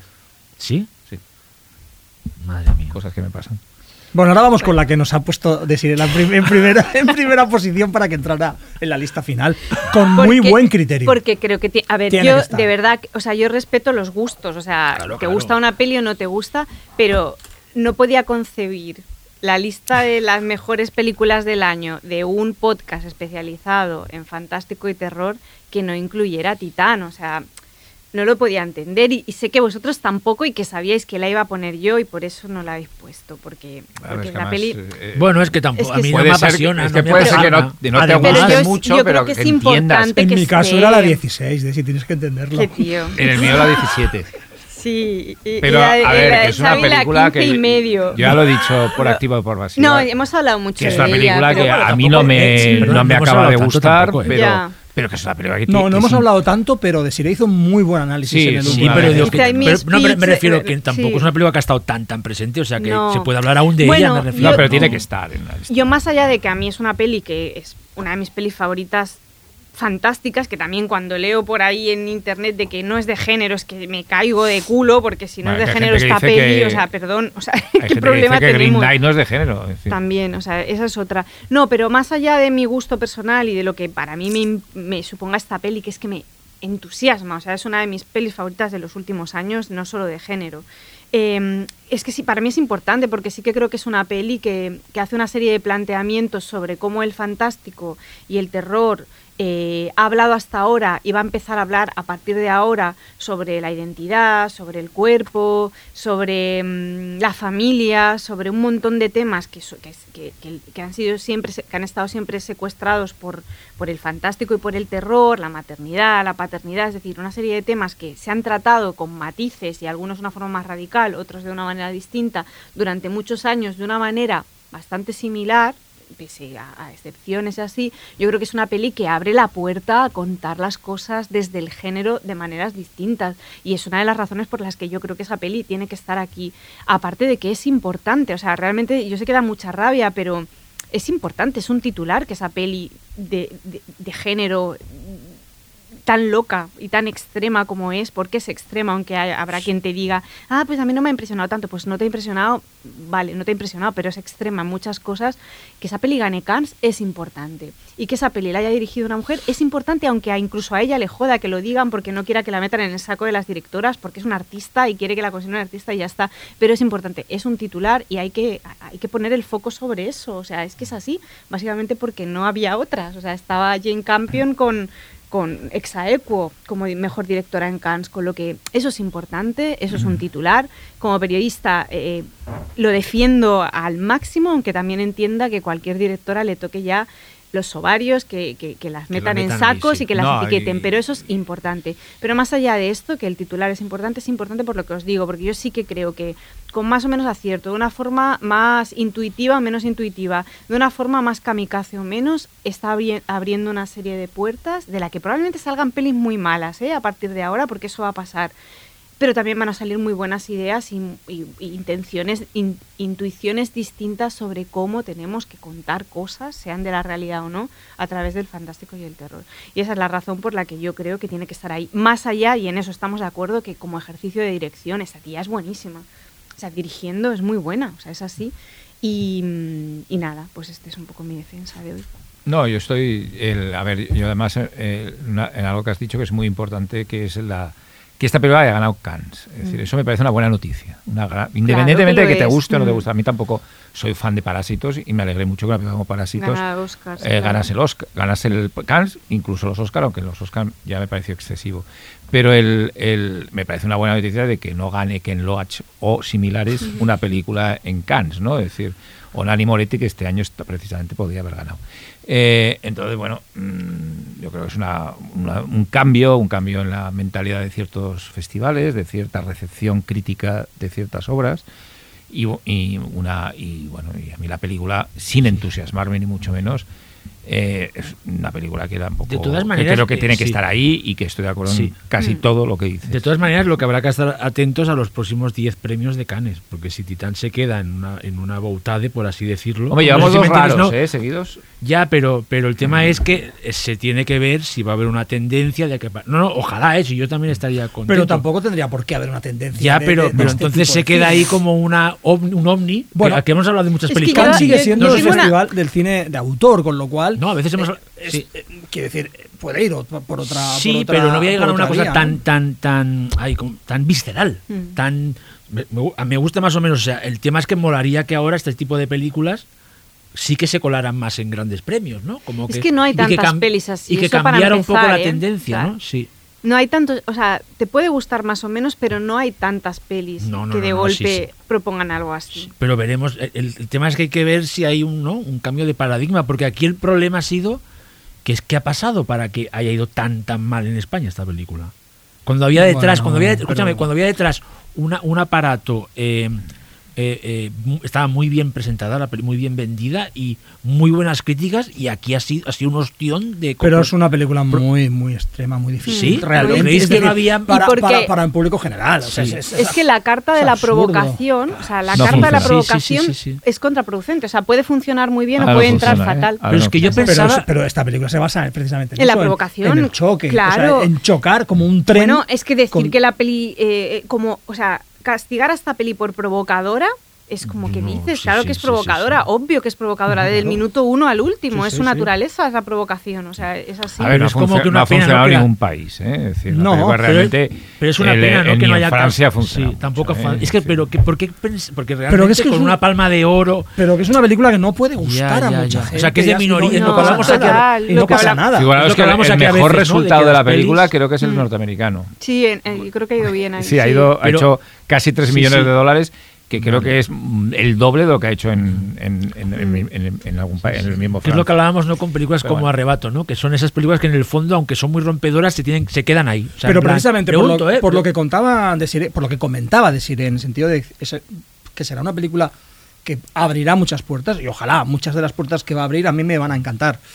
Pero es una película que se va a quedar para la comunidad de cine, se va a quedar para otros directores, para otras directoras, directoras, sí, sí, sí, para sí, sí. productores, para la gente, para los conocedores. Para mí es sacudir, o sea, no es una película a- para el público, No, sin duda. Ya- Os recuerdo que Videodrum o Crash, por decir dos pelas de Cronenberg, por, no es por siempre asociar el nombre de Docurno a Cronenberg, pero do- dos pelas nos encantan y una de las que hemos hablado mucho este año fueron fracasos Claro. espectaculares en taquilla, ¿eh? es decir, que no los cierto, vio ni, el- cierto. ni Dios, ¿eh? sobre todo Videodrum no vio nadie. Bueno, Bueno, y y ahora que- son lo que son, están ahí y son famosas. incluso Claro, son es decir, seguramente y con toda seguridad, Titán es una película de la que se habla dentro de ve- 20 años. Mm, No, no, Ya- total. Ya está. Y es decir, ella lo va a petar, pero, ¿eh? Pero, pero, pero es una película que no va. Que, que no puede funcionar, no puede No. funcionar, no puede gustar a, a- a- A todo es el más, mundo. yo creo que Y es una más en película. este momento, Es ¿eh? una película que eh, directamente expulsa. Tú te vas, tú sales del cine y no se la recomiendas a, a todo el mundo. A ver, Jordi, Se la en los recomiendas a quien tú sepas que una peli sí le puede entrar. En los años 70 esta película en los cines de arte, Sí. ensayo, Eso- aquellos famosos, por supuesto. Círculo A, por decir es algo barcelonés. Sí, esta sí. película se, pesa- se pa- pasa seis meses en cartel. Sí. Eh, esto está claro. Hoy en día, no. Ni esta ni otras. Es decir, ni esta ni otras. Eh, que este año incluso podemos Bueno, cuando decir yo hablo, cuando yo hablo, hablo de, de- de este momento. ¿eh? Es decir, estoy de acuerdo Y- con Ángel en que una película así, que esa, ese nivel de provocación, no con temas tan contemporáneos, pero sí con temas de, su- de sus propias épocas, eh, es una tradición del cine de autor que funciona. Aquí hemos hablado mil veces de, de- de- de nuestro amadísimo y, y- y al mismo tiempo Von Trier, ¿no? Sí. y al mismo tiempo odiado von Trier, que no es lo mismo, pero que juega una carta igual de extrema. Bueno, y que luego que te está poniendo sobre la mesa un mundo que mucha gente no quiere reconocer No, todavía. O sea, a es ver, que es la así. posesión de así. fue un hit de la- del art house de lo- de- del momento. en Pero ahora no va a ocurrir, ahora pero no no, pasaría. no. Mm. Es decir, Sí, eh, pero eh, que es una peli que, que, ojo, ¿eh? que, que te, está, mo- te está proponiendo un mundo que está del revés y mucha gente no quiere eso, quiere seguir con lo que tenía hasta ahora. O sea, es que es una película que, que- que remueve de muchas maneras. Pasa que como hay tanto artificio en ella y tanta provocación, te puedes quedar solo con la Sí, pero ella en cáscara. las pero- entrevistas huye mucho de decir que su peli es provocativa, ¿no? Ella también no, como Pero que ella- no, porque- no pregunto de- que yo le, que Pero, me ha pare- Xavi, Sí, Pero no, no, que no, no, no, pero yo ella, eh, que dice, no, no, negar. es que cuando que me llaman provocadora, ella siempre dice, es que me pare, no me, no me gusta o no, no, le gusta no". nada y, Ah, vale, y no creo que está genial porque Vale. la tía ha conseguido algo que no consiguen todos, que es como mantener un como una especie de, de, Un- sí, una de identidad propia, sí, de decir, sí, sí, sí. hablar de lo que le da la gana cambiar, y a mí eso a me parece y no está para tonterías, no se deja como avasallar y ella va con su discurso y si lo quieres bien es que de hecho yo creo que ella ha hecho muy buena, ella ha comunicado muy bien la peli. Aparte de que se ha comunicado a sí misma, o sea, es, un, es una ídola, ¿no? O sea, es como, ella ha sabido muy bien cómo, cómo colocar su película y cómo defenderla. Con mucha ayuda de cierta prensa francesa, por supuesto. y ¿no? con no. mucha ayuda de mucha gente, probablemente. No, no pero- quiero decir que, No, que de Callers, Mm. pero sí. las portadas, de- Sí, de- sí. desde las revistas de género a, a portada de Mad Movies. verdad, es Mad decir, era Titán. Sí, pero que no se ha movido en un discurso muy bien articulado, eh, ha defendido la autoría todo el rato, o sea, no ha sido nada tonta comunicando su peli, o sea, yo súper fan, No, no, pero que- decir que la gente del género en Francia Mm. también la ha apoyado. ¿eh? Sí, porque Claro. la revista Mad Movies es la, la revista más. Eh, de género, Sí, sí, Claro. a nivel mundial también. Pero es que eso es lo que debería pasar aquí, ¿sabes lo que te quiero decir? O sea, el problema es que Bueno, que imagináis aquí no que aquí se haga Titán, es que no se podría hacer, o sea, no se podría Bueno, hacer. ojalá. Pero también os digo que es una película que aún no está circulando masivamente por Mm. plataformas, que creo que, que será su un, público, un Un lugar donde lugar, empezará a sí. hablarse más aún. Eh, que Ya eso es un tema que porque- hoy en día eh, está pasando. Es decir, eh, aunque hemos dicho que Green Knight es una película muy cinematográfica, la verdad es que su paso por Amazon le ha permitido un- unas semanas de mucho tráfico de comentarios por redes y todo, que, des- que yo creo que no hubiese tenido si la película se hubiese estrenado exclusivamente. Sí, no, hubiera sido- también hubiera sido un Y fracaso. ahora tenemos una película que es de otro tema, que no voy a entrar, pero que no, no es fantástica, pero como es Power of the Dog de Jane Campion, que posiblemente si se Que es buenísima. que es buenísima, pero Muy que bien, sí. su pase en Netflix está haciendo que se hable mucho de ella. Es decir, mm, y eh, figuraos esa película en cines, un western y como es Sí, sí, esa sí, película. sí, sí. Pues yo creo que no estaría, eh, sería un fracaso espectacular y hablarían cuatro. Se ha es que- ¿no? Un par de semanas. Sí, creo, pero que no- en, en esas dos semanas nadie habló. Mm, sí, sí. Y sin embargo ahora, desde que se Sí, ha puesto en Netflix, Netflix, sí, se está hablando muchísimo de ella. Yo creo que Titán, que se pasará en alguna plataforma y de forma breve, eh, muy pronto est- está en alguna plataforma, yo creo que tendrá una vida posterior bastante potente. ¿eh? Es decir, eh, y bueno, son, son otras formas, ¿eh? también nos tenemos que acostumbrar a eso. Hay un tipo de cine que aquí estamos defendiendo en esta lista y en otro tipo de géneros que desgraciadamente su vida en cines es muy, muy eh, exigua. Mira, por ejemplo, Y- volviendo un poco atrás, Maligna en Estados Unidos fue un fue no fue no fue no fue todo lo, lo lo Sí, bien pero muy bien en HBO Max. ¿no?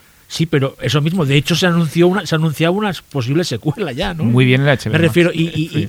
y, y Malignant, si os habéis fijado, eh, eh, ya está hasta generando memes, o sea, desde se va a quedar el, el- el- el famoso meme ya de de del personaje de Zoe Bell diciendo what the fuck o sea eso ya se va es increíble no como una peli por lo que hablabais de cómo ahora las- lo que hablabas tú Ángel y Aradesi de que las películas no sabes cómo a veces tras- cómo llegan a trascender no Bueno, y, pueden y- funcionar mal en y- y os digo taquilla y que, que una de las películas que hemos hablado también hoy, Dune, que ha hecho mucho dinero en Estados Unidos, a pesar, por- a pesar de los, de los mo- como esté en la taquilla en este momento, ha hecho más de 100 millones, que para como es, dos horas y media, película que no acaba, está muy bien, pero es que ha hecho una millonada en HBO Max, que se ha estrenado al mismo tiempo, pero una millonada. Entonces, es una película que posiblemente realmente haya recaudado dos- casi 200 millones de dólares en este momento en Estados Unidos. Además que en, Qué bueno que es plataformas, la que- re- en plataformas la rentabilidad de las películas se mide más bien por el número de, Sí. de abonados o de, o de, de que te- primeras que- que se- sí, de primeras, vi- sí, de primeras vistas. vistas ¿no? de- Pero sí que es- hay una. un, eh, al- al nivel de impacto,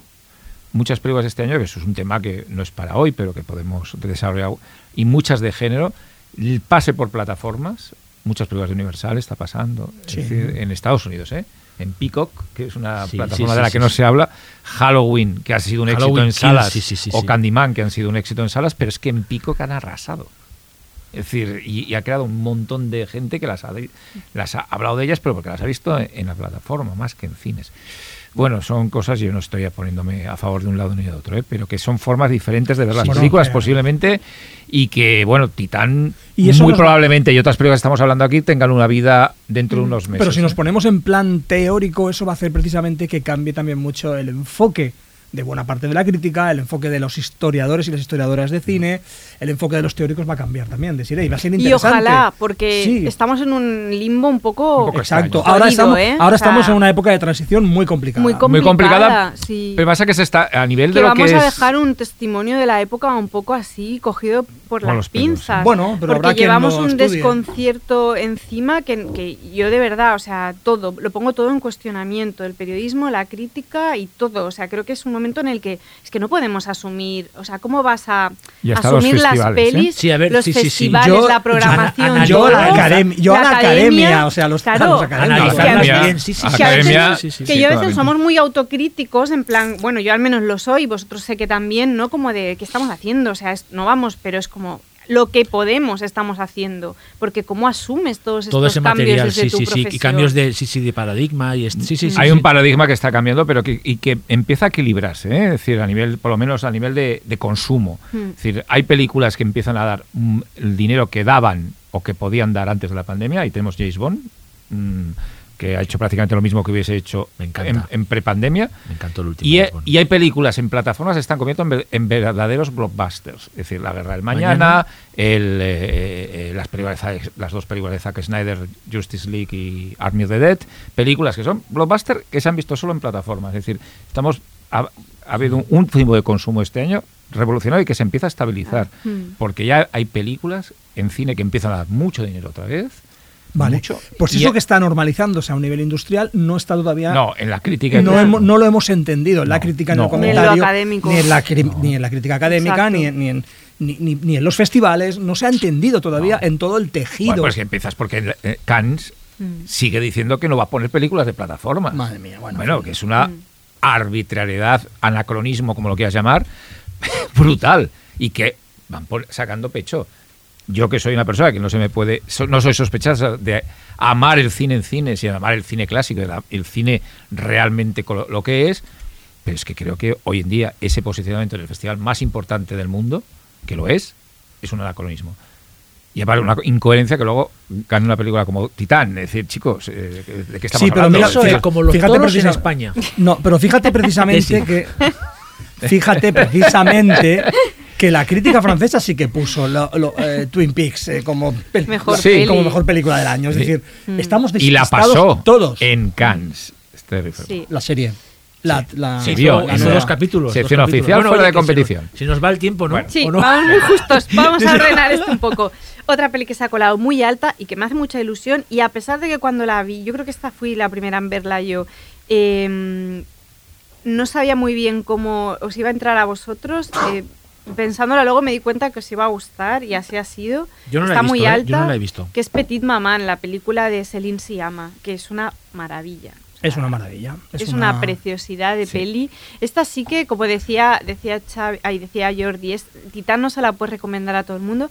Esta se la recomendarías a todo el mundo. Sea, Es una, Totalmente. una peli eh, deliciosa. O sea, para mí es una peli fantástica pura y dura. Es un cuento de Sí, cámara sí. Yo lo vi ayer, ¿eh? fantástico. La viste, es preciosa. Es preciosa, sí. Y para mí habla de una cosa con una delicadeza brutal que es del misterio en las relaciones entre madres e hijas. O sea, tiene la capacidad de convertir la narración y las imágenes y la interpretación de esa niña, de esas niñas, en una traducción del misterio. O sea, no te habla no, ni de morales, ni te habla de fórmulas de maternidad, ni te le da totalmente igual eso. Te habla de La lo relación, misteriosa que es la relación. a veces. Pero fíjate que yo, eh, a mí me, gustó mucho y no la he podido meter ya, porque Mm. en la lista, que no sé si la hubiese metido, pero sí que estaría muy, a- podría Muy haber alta. entrado. Es Mm. una película que, que me parece Te va a estupenda. encantar, Xavi. Pero lo que estábamos diciendo, es decir, es una película que en, en la Berlinale no pasa ni en la sección oficial.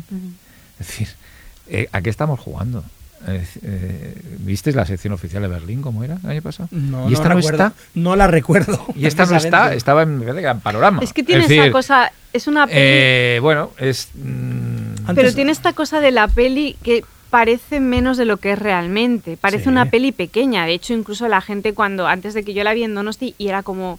Es como una peli pequeña, ¿no? De Celine Siama, si pones como referencia Retrato a una mujer en llamas. Me gusta más que Retrato a una mujer en llamas y me gusta mucho Retrato a una mujer en llamas. Pero a esta me peli gusta mucho más. me, me parece una maravilla. Lo que pasa que es una peli pequeña, o sea, es una peli como de... Es pequeña, es cuca, ¿no? Bueno, es como porque- una porque la- miniatura. las protagonistas Y tienen te- ocho años. Y porque tenía que ser así. Cla- claro. Peli de 60 minutos, 70 minutos, es una peli cortita, no sé, es como... Pero eso no...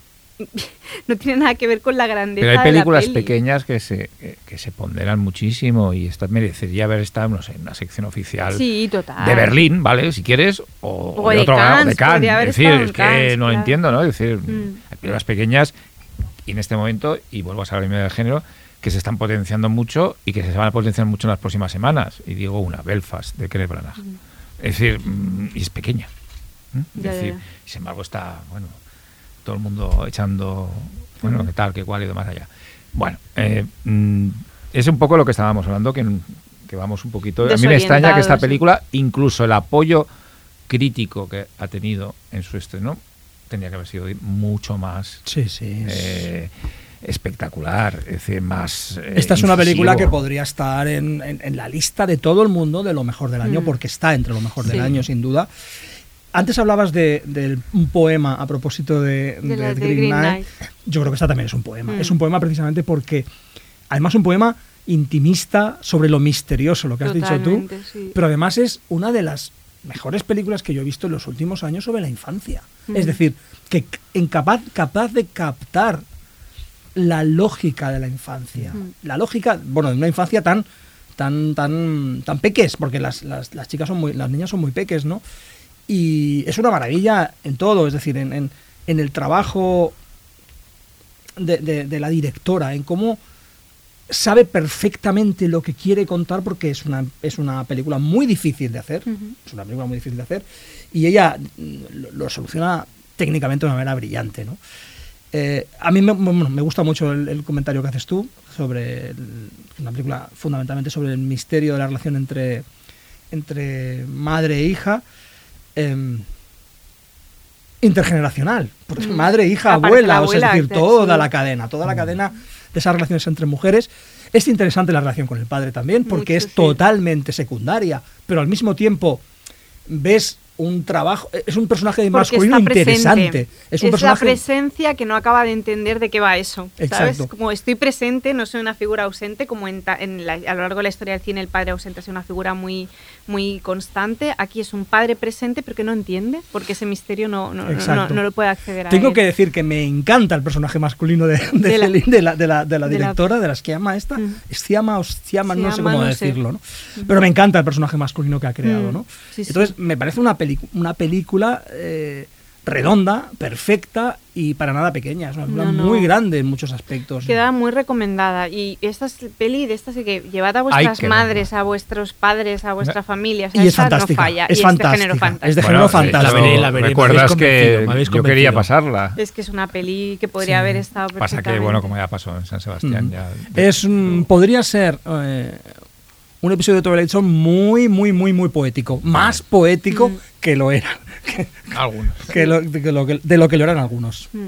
Y llegamos a nuestra ganadora de la mejor película fantástica del año, según Marea Nocturna. Yo no, yo, no, yo no la he visto. Ay, Xavi, tú no la has visto. Es que me da pereza. Pues entonces no puedo hacer Es que esa es muy larga, es- porque está ahí, pero ha sido por Es que me- ha sido me por da- mayoría, me da- no por La veré, la veré, la veré, la veré. Bueno, la Bueno, por mayoría segunda también ganó Pero es que de todas maneras, si no, no, si, las, si no las he visto, las primeras, estoy, soy la oveja negra.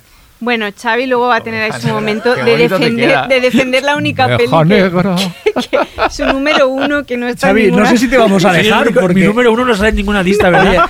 Del resto. Ahí estoy, Oye, la oveja no, negra. bueno, no, no, no, pero luego, luego hablaremos, luego hablaremos de eso porque de todos modos vamos a hablar tanto de esta que a lo mejor a Xavi no le da tiempo de hablar de la suya. si no, no hace Vamos. No pasa nada, ¿eh? No pasa nada. Venga, vamos con la número uno, Sí. que yo creo que todos, en este momento todos los oyentes se esperan cuál es nuestra película número uno, Sí. excepto Xavi. Nuestra número uno es Annette de Leos Carax. Bueno. Tachán. Tachán, tachán. Yo es, ya- es buena, ¿verdad? Es maravillosa. Es buena, es buena, No es alucinante. buena. Es buena, No está nada A, ver, a mí no. es una de las películas que me dejó clavado en el cine este año. Es decir, salir como... Es una película que no... me- Lo que ha dicho también, habéis- habéis dicho todos de Titán, es una película que en algunos momentos te echa fuera también. Mm. Sí, Es claro. decir, Es eh, como casi la todas las películas Mm. de Leo Carax, Sí. eh, te echan fuera y luego te fascinan de una forma muy extraña quizá. Pero es la película posiblemente que tras la visi- el, el visionado me ha calado más fuerte. Es decir, verla y cuanto más la iba pensando o más me iba pasando las horas, mm, lo tiene fácil porque tiene la musicalidad, ¿no? La- lo- Mm. El texto musical que te ayuda a hacer eso, ¿no? A rememorar. Y más si tienes la banda sonora, mejor te la pones, ¿no? Pero me parece una... Además, ese, esa deriva Alan Poe que yo le veo, que, que tiene con el personaje de Marion Cotillard, eh, bueno, mm, toda esa parte final que yo es de las películas que tengo que decir, y no lo digo, lo digo sin vergüenza, que he llorado este año. Sí, sí. Mm, Es- no es, pero bueno. no es, eh, no es ajeno a todo eso precisamente que sea una colaboración con esta, con este grupo, ¿eh? Con Sparks, los Sparks, sí. los dos hermanos Mael. Estos son, es decir, la película tiene muchísimo del universo lírico y, y- y de las letras y del universo em, surreal que, que crean. O sea, es que una creado. colaboración realmente, ¿no? Es de una- los dos total, me refiero. Total, Sí, sí, es una colaboración total, es decir, es, es eh, Leos Carax haciendo una película de los Sparks. Es decir, un, el libreto, las canciones el, libre- sí. el guion son las canciones. Es una ópera rock, por decirlo de algún modo. ¿no? Sí, sí. Entonces, bueno, ahí está el resultado, es brillante. O sea, Leos Carax Sí. es un auténtico genio y los Sparks tienen un mundo tan eh, interesantísimo y tan, tan extremo por otro lado que la conjunción ha sido maravillosa. Mm. Aparte, Xavi, o sea, esta peli tiene, eh, por un lado, es una conjunción, por otro lado, es Leos Carax a 100%, pero al mismo tiempo es Leos Carax mirando al presente. Yo creo que es junto a Titán las dos pelis más conscientes de, del presente ¿no? y de los cambios. De hecho, yo, cuando empiezo a ver a Net, hay cosas que no me gustan de la peli, porque de golpe, por ejemplo, hay toda una reflexión sobre el presente y se habla directamente del Me Too, se habla directamente de, de- de la noticia. Y de hecho yo pensaba, ¿Esto qué es, no? Que es Leos Carax en Twitter, o sea, no, no podía entender eso, o sea, de golpe me cruzó los cables, ¿no? Y de golpe eso queda diluido y la peli llega al corazón de la historia y a lo que implican los personajes y a cómo habla del dolor profundo de los personajes por razones distintas desde el musical, pero también desde el fantástico y es como, bueno, esto es, ¿qué es esto? Esto es... Y- Y, y- tiene y una de- escena y- final que Increíble. pocas cosas mejores que esa escena No. final de Muy la que es que es que es algo, o sea, es prodigioso, o sea, la, La, estás la viendo y- niña es La prodigiosa. Claro. también, la veré. Tú conoces las letras de los Spars, sí, ¿sabes? no, que sí, sí, de repente te hacen un giro. y No, aparte dices, los Spars, la última época ya es- cada vez son más de autor. Pues- o, sea, pues sí. o sea, empezaron siendo un grupo de pop, de glam, y, ahora mismo, desde los últimos discos, son discos conceptuales, como casi todos, ¿eh? Pues ahí está. pero que tiran más al, al- al, ¿no? piano solo A- a- y, es, y rollo duro y letras co- completamente eh, pues, medio surrealistas, o sea, que me- por eso me imagino. Para mí es que- sorprendente que no te hayas animado a verla todavía. Es que. Pero bueno, no es un reproche, yo- ¿eh? No es es un que reproche. Xavi ha cambiado. Pero la tienes Del que 2000 ver, de- Xavi, el- porque te vamos a traer otra vez al lado bueno cuando la, veas. Ya, es que hay ciertos directores que. a- a- eh, eh, no sé si os ha pasado, que a mí con la edad me dejan de gustar. Bueno, puede ser, Mm, sí, sí pasa. ¿por qué no? ¿Me, me entiendes o no? Y, y entonces. eh, Pero Leos Carax no, a, a nosotros no. No, Ya, ya, Leos por eso. no, no te va a pasar me ha pasado con, esta, Wes ¿eh? Anderson también, que me da mucha pereza. Ay, es que no me a mí veo es viendo otra Life de- Aquatic pasa que esa no la he citado porque ¿Sabes? no es fantástica. No es fantástica del todo. Pero es una de mis películas favoritas también. Me ha pasado, me pasa. Entonces los caras han entrado en la categoría Wes Anderson de tú antes molabas en mi vida, eh, me refiero, es personal todo esto. Mí Bueno, pero tienes que ver. Tienes que Pero la voy a ver. Sí, a la voy a ver. Aparte, eh, desde el punto de y, vista lo- y de, después lo contaré aquí. de caligrafía cinematográfica, tiene una escena, la del director de orquesta, que me parece uno de los momentos más brillantes, alucinantes del cine actual. Es- Pero es otra que- vez, insisto, y perdona que sea un pesado, pero es muy Sparks también. Es Sí. Esa idea del músico reflexionando sobre, lo sobre que el- está haciendo. Sí, sí, totalmente. Y reflexionando Pero cómo sobre- está rodada esa sobre- Meta- exacto. metamusical. Metamusical y metacinematográfica Bueno, sí, sí, dentro. y metavital. Y o sea, metavital, Claro, porque, o sea, eh, Leos Carax en- empieza esta peli. Mira, me da igual ya los spoilers, porque me da igual. No me regañéis más por los spoilers porque es un podcast. Pero o sea, y- no y- puedo y ya frenar lleva eso. muchos meses pero, estrenada. Pero el principio, o sea, aparece Leos Carax con su hija, con Mm. su hija preadolescente, adolescente, cogida, y la introduce en la peli. Como, ojo, estoy reflexionando sobre mi oficio, pero también estoy reflexionando sobre mi vida y quiero que me acompañes en esto. Y es una maravilla eso. O sea, en el momento en el que el aparece el, brazo es de la niña. no. alucinante Claro. que, bueno, me parece y la, propia, y la la Baby Annette y todo, todo, todo, o sea, todo está Y lleno luego, de y luego a mí hay un tema que, que me encanta y que hice, una- hice un texto sobre eso porque me parece que va a ser un tema que va a estar muy presente en los próximos años en el Fantástico, que es el tema de la paternidad abordada desde un punto más extremo. Está en Titán, en el personaje de Vincent Lindon, está y está aquí, ¿no? El- la idea está como de, bueno, aquí sí que no te quiero hacer spoiler, pero cómo está contado eso, porque es la- también la historia de un padre que tiene una hija, ¿no? O sea, y, no sé, es una peli muy compleja. ¿Y cómo está Driver? Increíble. Bueno, es que están todos. Para mí la interpretación, pero eh, la interpretación masculina del año es la de Dan Driver. Sí, sí. Es algo... Pero fíjate que Marion Cotillard hace, hace poco, Bueno, pero lo que hace es la alucinante. escena Porque de la tormenta, del- la escena de la tormenta cantar, del mar, del incluyendo es- cantar, ¿no? vamos. Ya, y el magnetismo que tiene, ¿no? Que es como, bueno. Eh, Es cine, es cine. Es cine Puro. mayúsculas, ¿no? Se sí. puede decir, Sí. cine Cine puro. mayúsculas. Sí, vale la, Es- vale la exagera- o sea, la- el tópico No, vale eh, aquí. Sí, sí. Puro como- cine, puro es- cine. Es una peli que no es la, la única persona que le ha dado cierta pereza a verla. No entiendo muy bien por qué. Quizá por el tema que es un musical, ¿eh? También que hay gente que no le gusta el musical. O sea, es así, no es tu caso, pero hay gente que le pasa. Pero que hay que sacudirse la pereza porque luego la ves y de golpe es como. Mira, Es que ya, ya me vendrán las ganas. ya le verán la gana si se Eh, verá. pero el próximo bloque las he visto todas, ¿eh? Venga, pues vamos al siguiente bloque. Estás escuchando Marea Nocturna.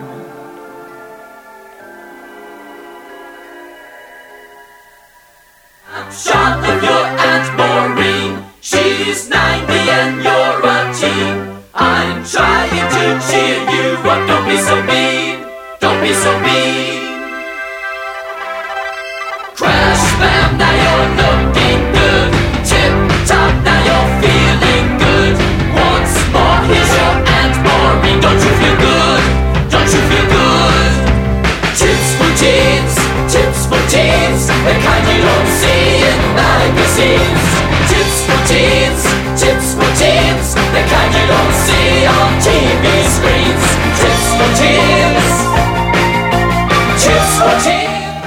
Eh, se ha convertido en una fiesta, iba a decir el plató, pero el estudio. Pues aprovecha con, el con subidón. Sparks, con Sparks. Aprovecha el subidón de Sparks para Vaya hit, defenderme, hit. para defenderme tu número uno, Para mí es el número sin uno. colarme a mucha la movida de que es una cult movie y estas Ah, cosas no, que no, no, no. me la a mí me da creo. igual que sea una me Cuéntame. Ah, Para mí es la mejor película que he visto este año, pero en todos los géneros. Hablamos de, que es de The Empty Empty Man. Man. Para mí es que es. eh, es que, ¿qué te voy a decir? Es que me encanta. Tiene Es todo. muy buena de Tiene terror. creepypasta, tiene fan footage, tiene sectas, tiene horror cósmico.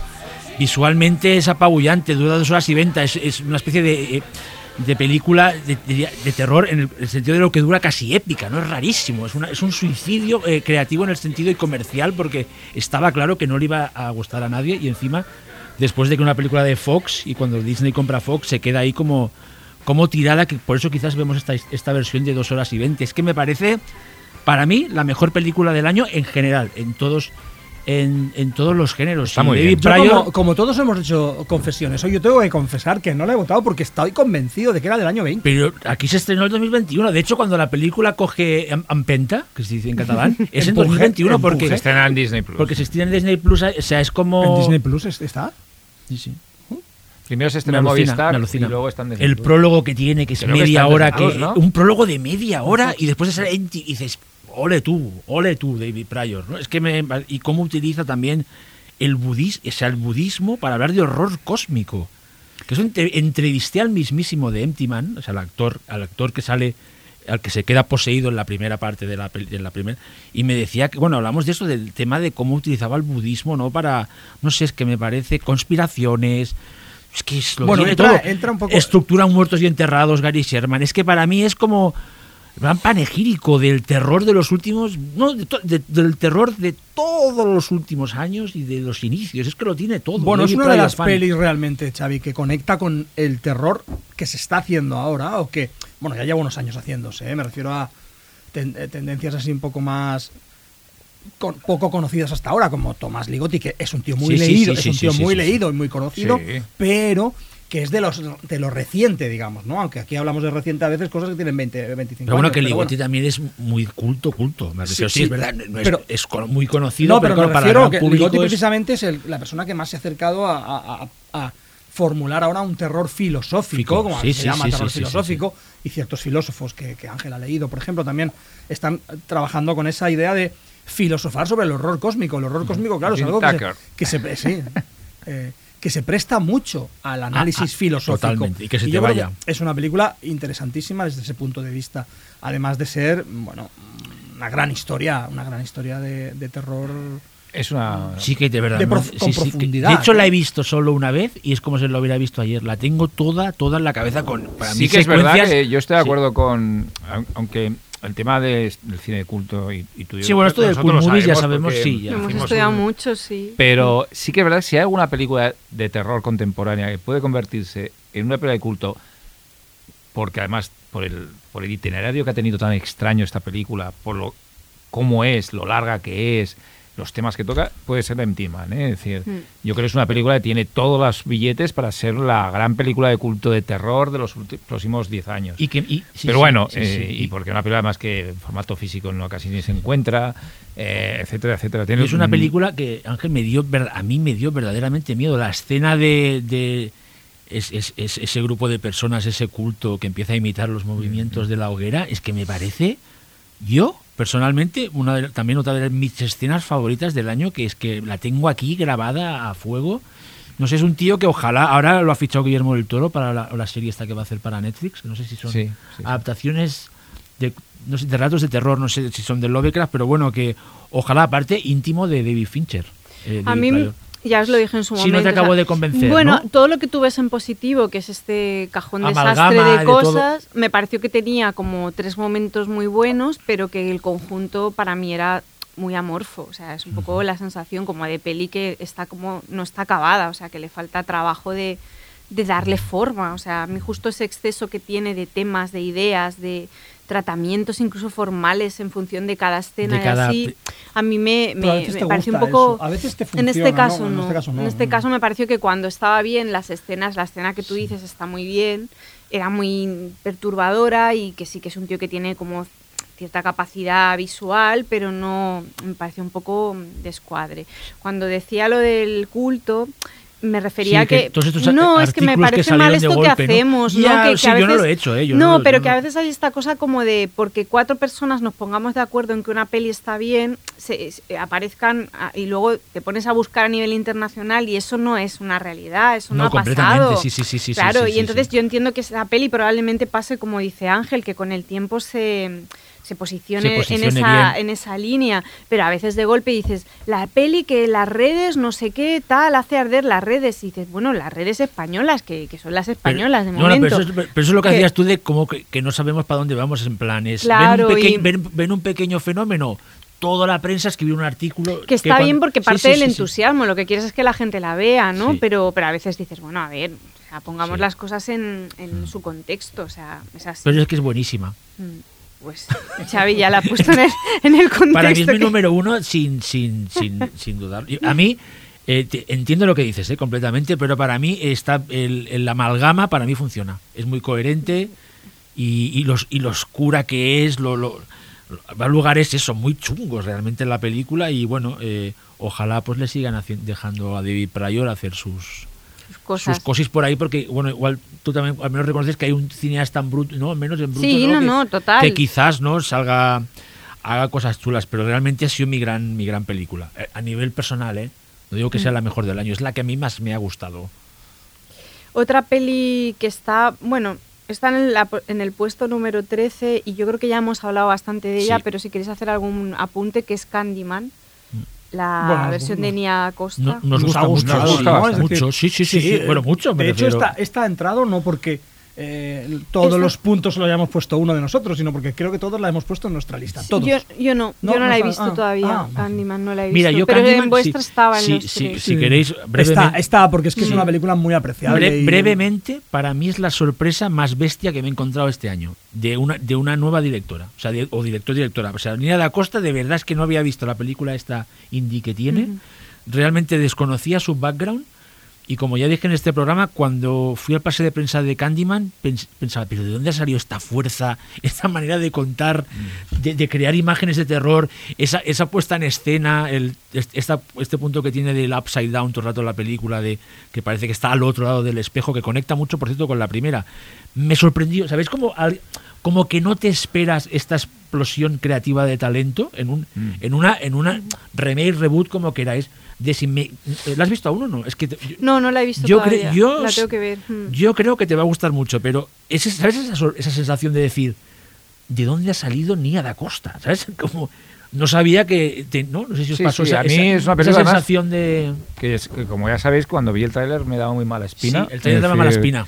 Y, pero sin embargo me, me causó una sensación brutal. Es decir, me gustó mucho. Mm. Mm. Ya hablamos de ella, ¿eh? Sí, sí, ¿eh? sí, Cuando sí. eso, hablamos parece, me parece una, una estupenda, no sé si secuela, reboot o, se- o- Sí, o- o es una- remake, porque es un poco de todo. es un lío, pero... Pero me parece un- está muy bien. Otra que es la última que ha entrado, solo está en mi lista y, mm, y tampoco me voy a enrollar mucho. Es una peli que tiene ya tiempo y así. Es una Pero no joven. hemos hablado nunca de aquí, o sea que puedes No. hablar de ese y de la película. Bueno, una Aunque, joven. aunque no te la compramos, puedes hablar ya, de ella. creo que solo me gusta a mí. Bueno, a Sí. Xavi igual le gusta o no. Tampoco no. Bueno, no mucho. Ángel, Bueno. Ángel creo que no. Ángel la A mí estaría en la lista de las tres peores. Pero, Sí, eh, sí, pero posiblemente. no- no pero quiero no pasa nada, pero no pasa nada. peli. Aquí Jordi nos ha tirado aquí el órdago a nosotros. No, pero yo recuerdo Pero, no, pero, eh, que yo por esta peli creo que he discutido de verdad contigo, Ángel, y no me apetece entrar en eso. Solo decir porque para mí esa peli... eh, porque es una peli que yo creo que... a- o sea, hay pelis que más allá de que te gusten más o menos, te molestan un poco. Y yo creo que estas de las que te molestan un poco. No, es que no me gusta No, nada. bueno, No te- no, Solo está- me bueno. gusta Karen Mulligan, pero que me parece que está bien. Pero la- los actores, la dirección, el guion me parece un desastre. Bueno, a mí, bueno, no, a mí bueno. siendo eh, te- teniendo como una cruzada, o sea, a mí las Rape and Revenge no me ha gustado nunca, o sea, a pesar de que me guste una peli como Ángel de Venganza, por ejemplo, o me pueda gustar, yo que sé, eh, Thriller a Cruel Picture por otras razones, no es un género que a mí Que me te- sí, sí. entusiasme para nada Es y que es al muy que nunca le he encontrado sentido. muy o sea, problemático de ese, nunca sí, me ha compensado eh, la venganza, no me ha compensado nunca lo que he tenido que ver antes, ¿no? Y entonces de golpe esta peli, eh, escrita y dirigida por una cineasta que intenta desactivar muchas cosas de ese tipo de peli y plantear otras cosas también muy conectadas con la actualidad, que pueda estar desajustada en el tono, que a veces no está muy bien cuadrado el thriller con la comedia negra, con lo que te- estoy puedo estar de acuerdo, pero el que hayan tenido que pasar tantos años para darle la vuelta a un género, subgénero, como queramos llamarlo, tan complejo y tan problemático, eh, a mí me puede, con lo que esta es una de mis pelis del año, es una de mis pelis favoritas. Y que además debes de tener razón porque estuvo súper nominado. Mm. una peli que, que gustó. Que ma- mayoritariamente es una película que gusta. ¿eh? Bueno, y ganó el Oscar yo- al mejor Yo soy consciente Mm. de eso, de que estoy en una minoría muy minoritaria. No, yo- Bueno. Una película que ha gustado y que además ha funcionado bien en- eh, comercialmente y todo. Mm. Es decir, que no. Y, y, oye, nomina- ¿ganó el Oscar al mejor guion? Sí, ganó el Oscar al mejor guion. ¿no? Bueno, que pues, eh, a, a nivel de Get Out, ¿no? De algo como muy fresco, Sí, sí, sí. diferente. O sea, que se sale de la norma. Ojalá, lo que hablamos de Titán, ojalá estos cambios, ¿no? De que entres otro tipo de películas, que aunque sean más no nos pongamos de acuerdo, pues igual que Claro. no, que crean, ¿no? Gente como que cree más libremente, más frescura. Que me parece bien, vamos, Mm. que esté en la lista. Y luego hay una que está altísima y, y que es una peli que yo la, cuando la vi al principio no me estaba convenciendo y que de golpe hay, un- hay una decisión en la peli que dije, me encanta, que es Lamp. Bueno, creo que nos pasa a todos, Eh, ¿no? Cuando la estás viendo dices... Wow, otra What the fuck? What the fuck? Yo creo que nos pasa a todos menos a Xavi, creo que... Yo, a Xavi yo no- soy, me dejó un poco igual. Hostia, ¿eh? hasta hoy, Xavi, una plan. No, no, no, no. no, bueno, La- no. las mejores películas del año según Jordi Sánchez Navarro, Desiree de Cedi y Ángel Es Sala. que, porque es que hay algunas que a mí, mm, bueno, No, yo la vi, yo la vi tú la viste conmigo, yo me Sí. quedé un poco como, pues bueno, pues vale, pues ya se ha acabado la película. Pero ¿no? a mí, en cambio, la película me, me creció Sí, te creció, es verdad. Ya me lo dijiste nada más salir. Nada A más. mí me bueno, crece en, en el momento ese concreto, dije, No claro, puede es otra cosa, claro, no este tío es un guasas, o sea... Sí. Bueno, yo en la crítica que hice para fotogramas dije, bueno, no sé si es spoiler o no lo es, no es un spoiler a nivel de contenido, pero es obvio que pasa una cosa en la peli en un momento en el que el fantástico se impone. Claro. Y ya pero está. creo que él, entonces pero él, dices, él en la rueda de prensa decía que la peli es un drama y va en serio, ¿eh? pero me da no, igual, es que hay que dejar de oír. Yo, a- ya, ya, ya, eh, pero yo os digo no, que Valdimar, Vale, eh, vale, cuéntame. estuve con él bastante. Vale, sí, sí. Incluso el nombre es lo mejor. me escribo, me escribo con él y es un cachondo. Es un cachondo, vale, pues ya está. Muy Es que serio, muy que tener tímido, mucho humor pero es un tipo con que él la vendía como que no, ¿eh? Porque- es verdad que luego la... Y es muy perverso Sí, porque sí. es una peli distribuida por A24, Sí, ¿no? sí, que han sí, hecho sí, como sí, sí, emblema sí, sí. de, de Sí, esa que hizo hasta de... el logo aquel con los... Pero que es esta cosa como de la peli podría dar mucha rabia, de hecho empieza dando mucha rabia porque dices, llaman con la otra, y mira que yo la- me las como todas con patatas, ¿eh? pero que llaman con la otra metáfora sobre la maternidad y no sé qué, no sé cuántos, y de golpe, venga, zasca, y pensé, qué No, no, maravilla es. Va sobre la maternidad, pero no Sí, hay ninguna no, metáfora. Pero no hay metáfora. Llega punto, o sea. me moría de risa con el cambio ese, o sea, me pareció. Y, y es muy perverso que eso esté acunado por A24. Y arropadito y vestidita, porque es una peli que no es una producción Agenda 24, pero se han encargado de darle la pátina como Totalme- de totalmente, cool, sí, sí, ¿no? sí, y sí, sí. cookie, y, y es como, bueno, ya verás el cookie hasta dónde Y llegamos. ojalá, ojalá Sí. estén en- nominadas al Oscar a la mejor película extranjera esta Y Titán. y Titán. Es Sería muy guay, No, pues sería una, una apuesta muy Y ojalá esté interesante, ¿no? nominado. A ver, a mí me da igual los Oscar, pero ojalá esté nominado a Numi Rapaz, que, es, que, que está, está increíble. Esta Es, es- es increíble. Está Está muy increíble, bien. Está muy Es bien. Eso, increíble. eso sí que estoy de acuerdo. Es increíble como esta mujer es, bueno, su trabajo. Y que haya apoyado trabajo tanto la película, porque Sí. sin ella no existe. O sea, en plan, no, no, sí, eso es lo que más me A mí interesa. personalmente me parece. vamos, me, me- encanta, me puse muy feliz mucho. que sí. Luego cuando la vi en Cannes, que la vi Alucinaste. eh, me gustó muchísimo. Una película que tengo que decir que seguía desde hace mucho tiempo, ¿eh? Ujú. Sí, porque en el festival incluso había una persona, Nick, que, era, que conocía el proyecto y tal, y lo seguíamos desde mucho tiempo. Y realmente cuando la vi, también me esperaba, a lo mejor tenía algún temor de, de los tuyos. Uy, no vaya Ya, a a ser ver, que, que, es que se- parece otra vez ves, eso, o- sí. Pero no, no, no, no. Esto, de hecho, me gusta mucho más que la otra película que tuvo una repercusión muy fuerte también en el festival, nórdica, de- que es The Innocence, que me parece una película bastante discutible. Y muy problemática, ¿eh? Sí. Yo, tam- yo tampoco me gustó mucho de Innocence. Bueno, a mí nada. Eh, pero Bueno, pero sí, sí, esto- Bueno, no sé si me, en realidad no sé si me gustó. porque es verdad. Bueno, sé si me sí, gustó, porque. pero- este, sí. No, yo las vi las dos en un contexto del Festival de Cannes y una me gustó muchísimo y la otra me, me pareció bien, simplemente. Todos sabemos cuál es el de Innocence bueno. Buena. Sí, ¿Cuál es Hombre, el- claro. Bueno, la de Jack Clayton. Claro. Suspense. Ah, vale, sí, vale, ahora me has- no. ahora me has Estaba dejado ahí que me a un niños, personaje, sí, que me decía no, que estaba hablando de un Pero es que personaje. Es que de niños también. el No, es que de niños no hay ni uno bueno en esa película. Son todos unos No nos, de no equivoquemos. Bueno. no nos equivoquemos. No nos despistemos con la buena de Innocence. A ver, queda muy poco rato. Pero para, acabar Entonces- bueno, Lamb la recomendamos también muchísimo, ¿eh? es decir, y sobre, todo que nadie crea que es una película de terror, No, ni de nuevo es terror, divertida. ni de nuevo terror, ni de terror elevado, ni nada. No. Realismo mágico. De hecho, le da una mágico. patada al terror elevado. Esa es la gracia de la peli. A Dentro de una distribuidora de terror elevado, con lo que es todo muy perverso y muy guay.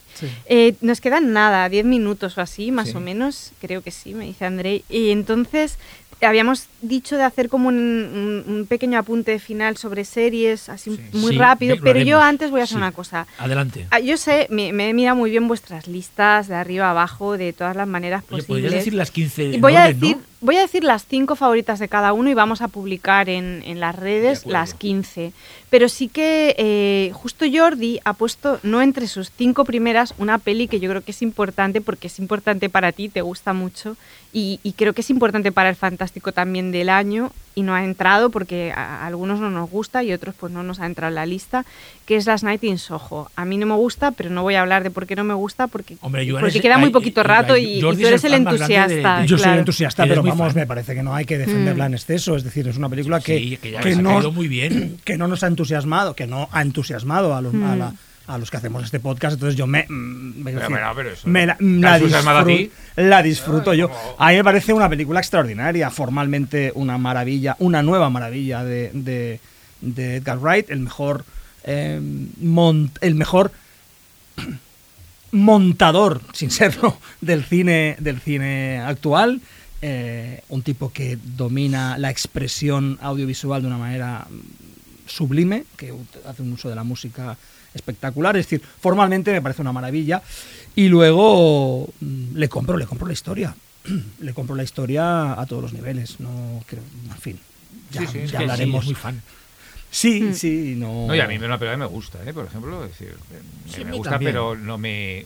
no, le- hay, hay cosas que no. Yo he hablado con, he hablado con Desiree, eh, fu- fuera del podcast, de, de lo que- los problemas que ella ve. Para mí, eh, los puedo entender porque es una película, de nuevo, problemática, porque lo que sí. plantea Mm. es eh, determinadas cuestiones que, mm, que, que resultan problemáticas, pero yo creo que en el fondo la postura de Edgar Wright es inequívocamente a favor de sus personajes, a, a- a construir algo positivo con ellos. Y, Pero se hace un lío. Yo en mi cabeza se hace un lío, Bueno, la verdad. Mm. Yo no creo que tanto, yo creo que estoy... Pero a mí los problemas que le veo son más a nivel... Alguna decisión formal, curiosamente, que no, es- no me esperaba, que no me gusta, pero a mí, por ejemplo, alguna... Y, y un poquito el, el tema de que la veo toda ella un, un po- un punto forzada. un tono forzado. Es decir, de Bueno, un- es, no es, un, eh, es, un es un inmenso Sí, artificio. pero mm, No te fluye. no me fluye. Es más artificiosa que cualquier otra película de Edgar Wright, que ya son el colmo de lo artificioso. Y la otra, el otro gran artificio que tiene, que es Baby Driver, que a ti Tampoco tampoco me te gusta. ¿eh?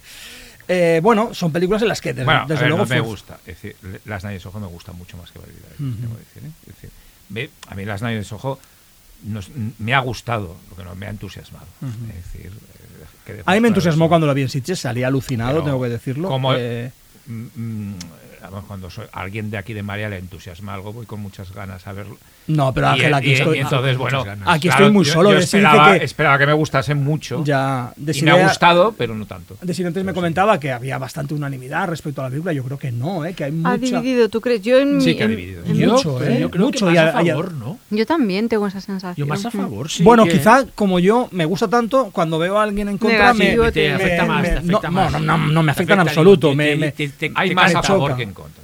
¿Sí? Sí, también lo creo. Sí, yo creo que sí. me alegro de eso. Sí. cualquier caso. Voy a decir las cinco favoritas de las cinco primeras y luego compartimos para no soltar aquí sí, el, sí. el chorro de, de, de títulos. Las cinco favoritas de Xavi son The Empty Man, The Amusement Park, Malignant, Hellbender y Freaks Out. Las cinco favoritas de Ángel son Dune, The Green Knight, Annette, Old y Malignant. Las cinco de Jordi son The Green Knight, Annette, Dune, Petit Maman y Mad God. Y las cinco mías son Titán, Old, Una joven prometedora, Annette y Petit Maman. Pues mira, pues Esas son las cinco- cinco- cuatro muy buenas listas. Y Bueno, como creo que no- está muy bien, sí. nos queda muy poco. ¿Cuánto nos queda, André? Y nada, tres minutos, cuatro minutos, cuatro minutos. Como en serie no nos va a dar mucho tiempo a hablar de nada, No. yo solo quiero decir estas cosas que hace Xavi, que dice, lo más terrorífico que he visto este año, tal. Para mí, si fuera si no fuera yo y fuera Calles du Cinema, pondría en mi lista entre las cinco primeras el penúltimo capítulo de Midnight Mass. Es que para estamos mí de eso es algo, pero... Somos, somos fans todos de Midnight Mass, A parece- pero a locos. mí me parece la. Oye, serie- ¿verdad? La serie es sí, estupenda, vamos. pero el penúltimo, que de hecho yo, Sí, hay sí, gente sí. que no aguanta la chistorra de, Sí, sí, de- sí. de Flanagan, de la conversación y La tal. cháchara, la cha- cháchara, el- el- Bueno, sí, sí. porque aquí juega muy duro además, Aquí Sí, va sí, muy sí, a sí, duro. ¿eh? Muy a saco. Pero a mí, como soy muy Flanagan, y esta me parece. Sí, sí, no, a mí me encanta, pero yo puedo entenderlo. Pero yo les digo, poneos el cinco capítulo y partid de que es una serie de personas fanáticas encerradas en una iglesia, olvidaos de todo lo demás y qué pasa ahí. O sea, me parece prodigioso. Sí, o sí, sea, no, sí, y me dio un miedo, o sea, me dio tanto miedo. eh, O sea, para mí estaría en mi lista de pelis si fuera... Magistral. Pues está muy bien, Desiree, estamos totalmente de Yo acuerdo. es la primera- Yo, yo hay Sí. una, una cosa que quiero decir. Hay un episodio de una serie que se llama Love, Death and Robots de Netflix. Sí. El episodio del gigante ahogado basado en, una, en un relato de Ballard. de Ballard, eh, que me parece un prodigio de animación, un prodigio de narración y una adaptación del relato preciosa. Y todo, hay muchos episodios de, que me gustan, pero ese en concreto parece una de las cosas más bonitas que he visto este año. Es decir, en una serie de televisión, junto con, posiblemente mi favorito, junto con Midnight Mass. Yo después de tener, yo creo que tú eras un poco como yo, tener reticencias con, con, el- con lo que hacía Flanagan. Yo ahora me he Midnight Mass fan, absolutamente es que es en plan, me tienes ya ganado. Yo me he hecho O sea, fan también. Lo reconozco, ¿eh? lo hago público, bueno, ya lo hemos dicho por aquí, que y de hecho voy a, voy a algunas películas las voy a volver a ver. Muy bien. No, no, porque realmente Muy lo bien, de- ya sabes que yo de Flanagan soy más fan de las películas que de las, Que de las series. series, pero- pero has caído. Midnight Mass es Y De hecho, Mass, creo de que es verdad. el momento de hacer un marea Flanagan. Ya os lo dejé caer un día Oye, por oye, WhatsApp. ¿eh? pues no me parece de nada cara mal. al año que viene. Además, ahora sabéis lo parece que, lo que está haciendo. Empezaba Leí hoy algo, la pero no me caída de acuerdo. la de casa, la la casa Usher. Usher, Bueno, que será como con Fran que será un- haciendo de Roderick Asher, Pues nos lo cual me ha dejado Pues ya Nos fascinado. esperamos, Nos ¿no? Un esperamos. Hits de Poe, o sea, Eh, que va a oye, meter más Sí, pero en, en- escuchad un momento, entonces nos esperamos a, a- a ver eso para hacer el, el marea, ¿o no? No, porque Bueno. si lo hacemos antes iremos de visionarios. De Sí. que Ah, ya vale, vimos bien, que- ok, ok, compro. ¿sabes? Bueno. Pero, oye, a mí me dicen que se acaba el 2021 con los cuatro marea volviéndose locos con, Con una cosa de Mike Flanagan, los cuatro para Sí. que, que a algunos les gusta, o sea, no me lo creo. Piensa que ha habido No una creo. pandemia hace poco, Sí, sí, estamos que- un poco ya, tocados. ya. Mike, llámanos. Y porque nos ¿no? gusta el palique, tío, nos gusta La hablar y a, Flanagan. y a Flanagan, y a Flanagan le gusta mucho hablar. Bueno, eh, pues hasta aquí el Marea de hoy. Agradecer a, a todo el equipo de Radio Primavera Sound, a Marta, a Izaro, a David, a Andrei por, por, bueno, por el trabajo que hacen siempre con nosotros. Em, también a Leis, que se encarga de la actualización del Letterbox y que se pega un currazo increíble. A nuestros oyentes, eh, majos. que sois muy majos. A nuestros oyentes argentinos, que cuando Sí, vimos... sí, no, no, que el- tenemos Argentina. es donde Chile, más nos escucháis, sí, con lo que sí, sí, sí. estamos muy contentos y muy felices y ojalá podamos En viajar. Perú también. Y nos- si decimos nos alguna palabra, mucho en Perú. si decimos alguna palabra española, de- o sea, del español de España que no entendáis, os pedimos disculpas. Exacto, si hemos ofendido a alguien, por favor, ha sido sin ninguna mala intención. Yo me siento ya medio argentino. Ya tiene un poco de acento, Xavi, Pero, todo. pero, oye, que nos inviten un día para ir para allí a hacer un. un Desde aquí directo. Xavi hace un llamamiento. Pero bueno, Argentina. pero, bueno, pero- pero a Primavera todos, ¿eh? Sound va a Buenos Aires, eso lo sabéis, ¿no? Pues mira, ahí que vamos ah, nosotros pues con ahí que nos vamos. Eh, Andrei me amigos, mira en plan, yo también voy, Yo con es lo que que... me quiero comer, eh, Ángel, un chuletón de estos buenos que tienen por ahí. Son buenísimos. Por eso que ahí pan medieval, allí hay pan de medieval buenísimo. ¿Eh? Y pan, y pan Eh, queremos hacer un asado con nuestros amigos de Frey Fatal. Exacto. Un asado. Eso sí, Oye, eh, oye, eh, perdona. Y feliz eh, fiestas. Y felices Y felices fiestas a todos, a por todos, supuesto. ¿me entiendes o no? Felices Y fiestas que- a disfrutarlas con y, mucho y cine. que vean muchas Exacto. películas de terror y fantástico, ¿no? Y cuando se os acaben las pelis, escribid a Xavi que él tiene ahí algunas Yo escondidas. pienso que he visto que- más de 800, por lo tanto yo os puedo recomendar, os puedo dar de todo lo que, que- que os apetece, yo os lo digo. Él lo tiene Lo que os venga, yo, cada cosa que, un género concreto, yo te lo digo, su género. Grija una vez. Bueno, este ha sido el último Marea Nocturna del año, gracias a mis compañeros y feliz Navidad a todos. Feliz Navidad. Feliz Navidad.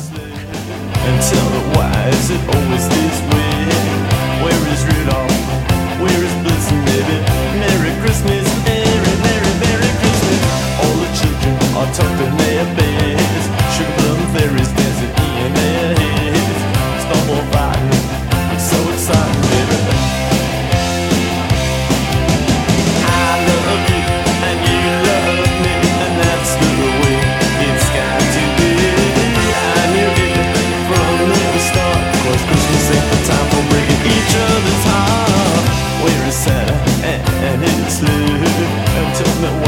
is it always this way? Where is Rudolph? Where is Blitzen,